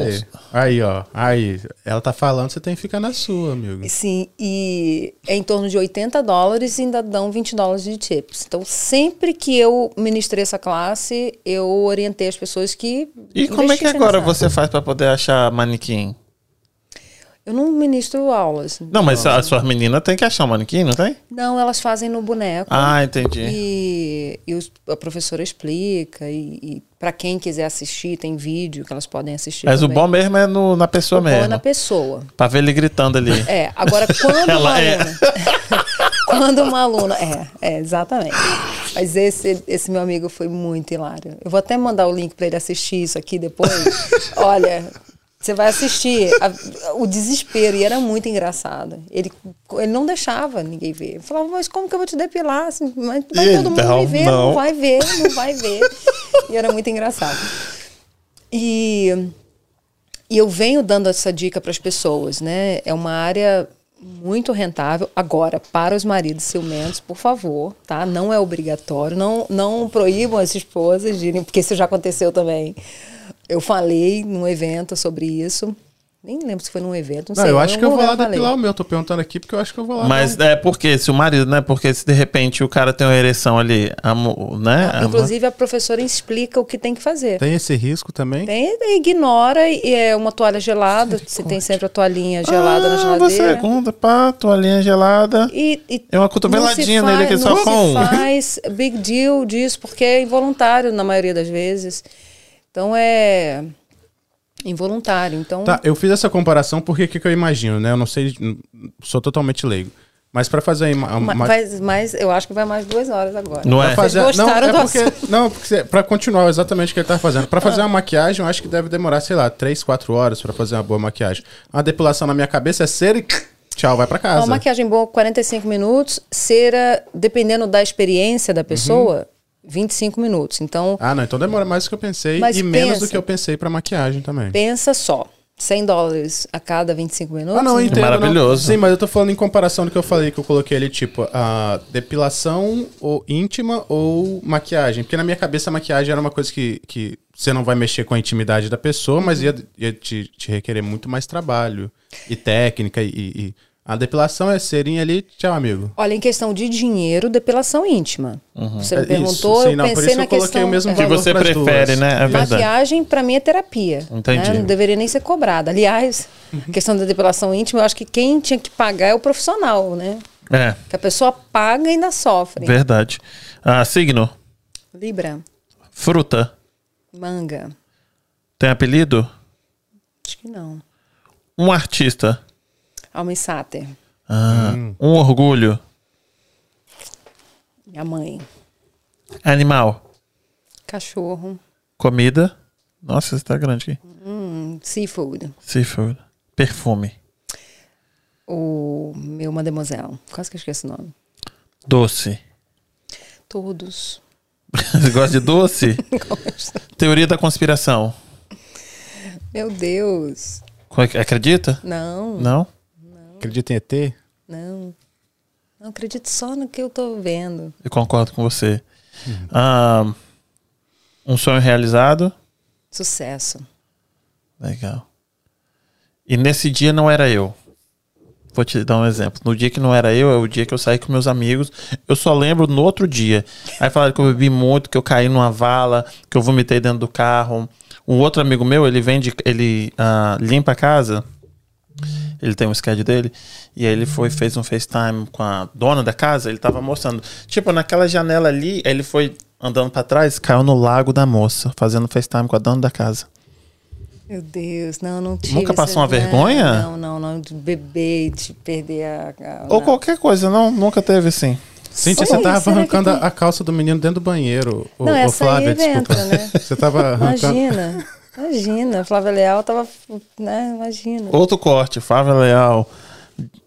tira a roupa do, do modelo. Não, se eu falar quem é, vai, vai dar outro. Outro, Outro corte. É. Flávia, eu. ah, deixa eu ver aqui. É, uma pessoa. Calma aí, alguém perguntou alguma coisa. não tô conseguindo ver. Qual o valor dos cursos? Dos cursos, eu acho que estética tá 8 mil e pouco. Se eu tiver errada, gente, não me julguem. Mas é, é mais fácil entrar em contato com a escola Uhum. pelo Instagram da escola, Flávia Leal Beauty. Lá elas conseguem pegar todos os preços, formas de pagamento.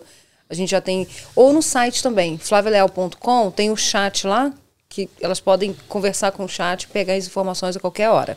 Entendi. É, ela perguntou aqui, mas essa resposta é longa e você falou durante o, o- a live. E como uma pessoa falida, afundada em dívidas, con- consegue montar uma escola? Com que dinheiro? Então, eu comecei a trabalhar com dinheiro das próprias matrículas. Tem uma história, assim, ela é um pouco longa mesmo, mas foi com muita determinação, muita fé de que daria, daria certo. Você tem ideia? Eu peguei a chave do espaço, eu não tinha dinheiro para pagar o liability que tinha que fazer, era 500 dólares, é um seguro que tem que fazer quando você vai alugar um espaço comercial. O espaço, eles, eu já tinha negociado com ele sem ter nada na conta, né? Eu aprendi de um mentor, uma pessoa que eu admiro muito, ele falou comigo assim, negocia como se você tivesse um milhão de dólares parado na sua conta, que você não precisa dele. Ele está lá. Na sua mente, quando você for negociar, você tem que ter certeza de que tem mil dó- é, um, Um milhão, milhão. de dólares parado na sua conta. Não vai com medo do dinheiro, porque o dinheiro vai aparecer. E eu acredito assim. E aí fui lá, negociei o espaço e consegui alguns meses sem pagar, mas eu precisava pagar os 500 dólares do liability. E eu não tinha 500 dólares. Eu não tinha onde conseguir 500 dólares. Não tinha um cartão mais, porque eu per- quando eu fiz a falência, eu perdi todos os é. cartões. E aí o que, que eu fiz? Eu fui lá no local, convidei algumas alunas para irem lá. Eu olhei as que estavam mais interessadas em estudarem, que eu já tinha comentado com elas durante esses cursos de maquiagem. Convidei elas para irem lá. E é muito interessante, eu ia passando nos, nas salas, o lugar vazio. Eu falava assim, ali vai ser a sala de aula, ali a sala com projetor, ali vão ser, vai ser a clínica, ali vai ter as camas. Eu eu não via fisicamente, lógico. Envisioned. Mas eu envisioned. Exatamente. Da maneira. Também é bíblico isso, não tô aqui pregando. Da maneira que você pensou, assim sucederá. Então, tudo que eu falei para elas que teria, teve. E uma deu 2 mil dólares de entrada, a outra deu 500 dólares de entrada. A escola fechou, a escola que eu fui, me vendeu tudo. Parei com um caminhão lá na frente por 2 mil dólares, tudo que eles tinham. Então, eu tive o material para começar e fui trabalhando com o próprio dinheiro das alunas que faziam a matrícula. Foi assim. Nossa. É, eu não sei se eu teria coragem de novo. Mas eu, quando a pessoa tem certeza de que do que ela quer, né, é, a pessoa coloca o pé, Deus coloca o chão e assim vai. Isaías. Ela precisou fazer um curso à parte para ser autorizada a liberar a licença? Sim, não, curso não. Tem que passar por um processo de licenciamento que é bem, é bem chato, bem demorado. Demorou seis meses. E eu que abri a escola prometendo que ia funcionar a aula, ia começar, já tinha data para começar e tudo, contratei professora. E foi um processo muito demorado e aí comecei a ter que pagar aluguel, porque venceu o período de carência e o pessoal parou de pagar a escola, né? Porque no início foi difícil, muito difícil. Teve gente que chegou lá e falou: "Ah, isso aqui é uma fraude, você falou que ia começar, não começou. Quero meu dinheiro de volta". E, e aí saiu a licença, eu consegui eh, resolver né, com as poucas pessoas que não quiseram esperar, eu consegui resolver e deu tudo certo. E já começou com uma galera lá, assim, três turmas já de início. Três turmas e nunca mais parou. Sempre foi muito cheio. Sempre, a gente sempre teve. E sempre a gente não parou de, de criar, né? No, no ano seguinte, em 2011, eu já abri a escola de, maquia de manicure. No mesmo ano, eu abri a escola de estética avançada. No ano seguinte, eu lancei a linha de maquiagem e fui para Paris. Aí a vida já começou a melhorar. Ali eu já tinha já tava. Tô rico de novo, Tô porra. Rico de novo. Não mexe comigo mais não. Que agora eu já quebrei, agora eu. Agora, ninguém- Agora, eu já eu- sei o caminho das pedras, Agora eu porra. vou ficar rica pra sempre. Quantas vezes, as- quantas pessoas devem ter falado que ela teve, teve sorte, né? Essa, Poxa. aí Deve falar ainda, não. Deve escutar ainda, não deve não. Não, o pior não é isso. Tem gente que fala assim: ah, mas você esqueceu dos seus amigos. Ah, mas isso aí, isso aí deve ser bom, viu? Poxa, eu tô gente. doido pra chegar nesse, nesse estágio que os meus amigos vão Deus. falar, tipo, ah, esqueceu dos amigos. Meu agora- Deus, eu Nossa. trabalhando, Ô, dormindo três horas por cachorro. Duas crianças, uma vida. Ah, isso que eu ia perguntar, você tem filhos humanos e Tenho. não humanos? tenho, tenho duas filhas. Pergunto isso porque quando a pessoa É tem... cachorro tem que ele fala. É, quando a pessoa tem cachorro... Fala que é e eu- filho. E eu É, não filho falo que é também. filho, ela fica chateada. Fica chateada? É, eu sei, eu sei. Não, tem duas filhas humanas. Entendi. Eu Ah. também tenho. Dois Pra gente meninos. encerrar, porque a gente né, já falou bastante. É, projeto, tipo, comprar o Amazon. Não, não, não é alguma possível, coisa não. assim. Não tem mais projeto, Flávio. Vocês acham? Eu vou pra capa da Forbes ainda, meu filho. Não Ah, duvido, isso, não. Isso eu acredito mesmo, piamente. E eu tinha escrito aqui, não te perguntei, vou fazer a pergunta. Você responde se você quiser. Quando, com que idade você fez seu primeiro milhão? Com 32. Não, então ainda tenho 32. chance. Eu já tenho quase 35. É isso aí. Então, é, projeto você vai atualizando, você tem que voltar depois, porque, tipo assim, dá pra gente conversar mais duas horas. A gente tá falando aqui por duas horas e meia. Você vai falar sobre aquele negocinho que você tá fazendo com o Basin? É verdade, Né? No aquele próximo, negócio no, próximo, né? Deixa a gente fechar o negócio Ok. primeiro. Então, assim, eu quero te agradecer demais. Passou muito rápido, em duas horas e meia. Tipo, a galera tá engajando, a galera tá fazendo pergunta. Fala aí umas duas. De novo? Ok, Ah, calma aí. vamos, vamos. Já que tá aqui, né? Tá, calma aí. Ahn, Estou sendo atendida pela Daniele, uma funcionária maravilhosa, da Maravilhosa. escola. e como ela fornece a licença? A pessoa estu completa as horas que o Estado exige e a gente ensina como ela é, passa na prova do Estado. Então, ela, ela treina durante o curso dela, ela vai aprender todos os steps da prova que ela tem que fazer no Estado, não é na escola. Então, no final, ela recebe a documentação que ela precisa, comprovando que ela fez essas horas. E a gente ensina o passo a passo de como passar nessa prova. Tudo. Ela vai preparada para passar. Ela faz uma prova prática e uma teórica. E a teórica é em português. Então, a prática ela nem precisa falar praticamente, né? Porque ela é só prática. E a teórica Quando que começou em português e por que que começou em português? de tanta gente que foi fazer. É? Aí começou em português. Foi um pouquinho antes da pandemia. Tem pouco tempo. Que legal, hein? Muito legal. Muito legal. Ah, Muito legal. Eu estou sendo atendida pela Daniele, uma funcionária maravilhosa, Maravilhosa. da Já escola. essa daí. Ai, gente, olha, eu sou muito abençoada. Minha equipe é muito legal. É? É. Elas são muito bacanas. Cada uma com seu jeito, são muito maravilhosas. Você não tem que ir em todas as suas empresas. Não, nem vou, né? Nem dá tempo. Entendi. E aqui em Boston, o seu foco geralmente é, é, tipo, é, o, é, o, é a escola. E a Quando você vem pra confecção, cá. Né? E, ah, a confecção é também. aqui, né? É. E aí você fica aqui tomando conta desses dois. É, eu tô com, com outro projeto aí. que é bem grande e aqui também. Então, Aqui vou também? ter que vir bastante. Capaz eu ter que passar o- alguns meses do verão aqui. E você volta pra cá, não? Então, né? O marido gosta de ir lá? As crianças? Ele passa o tempo inteiro. é, Na quadra. né? Gente, a vida dele tá difícil sem eu estar lá, né? Ele, tra- ele começa quatro da manhã, cinco da manhã, porque Por ele trabalha fuso. no horário do Brasil. Aham. E quatro e poucas, cinco horas da tarde, ele para. Mas o tempo que ele está focado no trabalho, é- É ele fica 100%. focado é 100%. Entendi. 100%. Ele trabalha o dia inteiro sem parar. Em casa, no home office. Então, para ele, tanto faz estar lá ou aqui. Não, às vezes porque a galera gosta do clima, entendeu? Do clima, você prefere ir lá? Não, É muito legal, mas aqui a gente não sente muito esse frio, né? Porque a gente entra num lugar tá quentinho. a não ser que você esteja aqui no, no meu podcast, que aí sente frio aqui. Não, não tava frio aqui. Você não tava frio, não. E aqui, é, você. Mas, ai, tem que voltar pra cá, ué.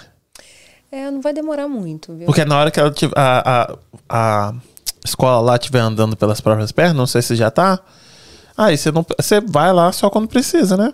É, na verdade, foi a questão mais do, do real estate, né? Do investimento lá, do que da escola precisar de mim lá. Porque eu poderia ter enviado alguém. Eu que Entendi. falei, não, já que alguém tem que ir, eu que. Ah, a Uma dona da bola. Tem uma pergunta aqui que eu acho que é, ela já é meio que respondida, mas ela, é, eu preciso fazer que de repente é uma dúvida de muita gente que está no Brasil.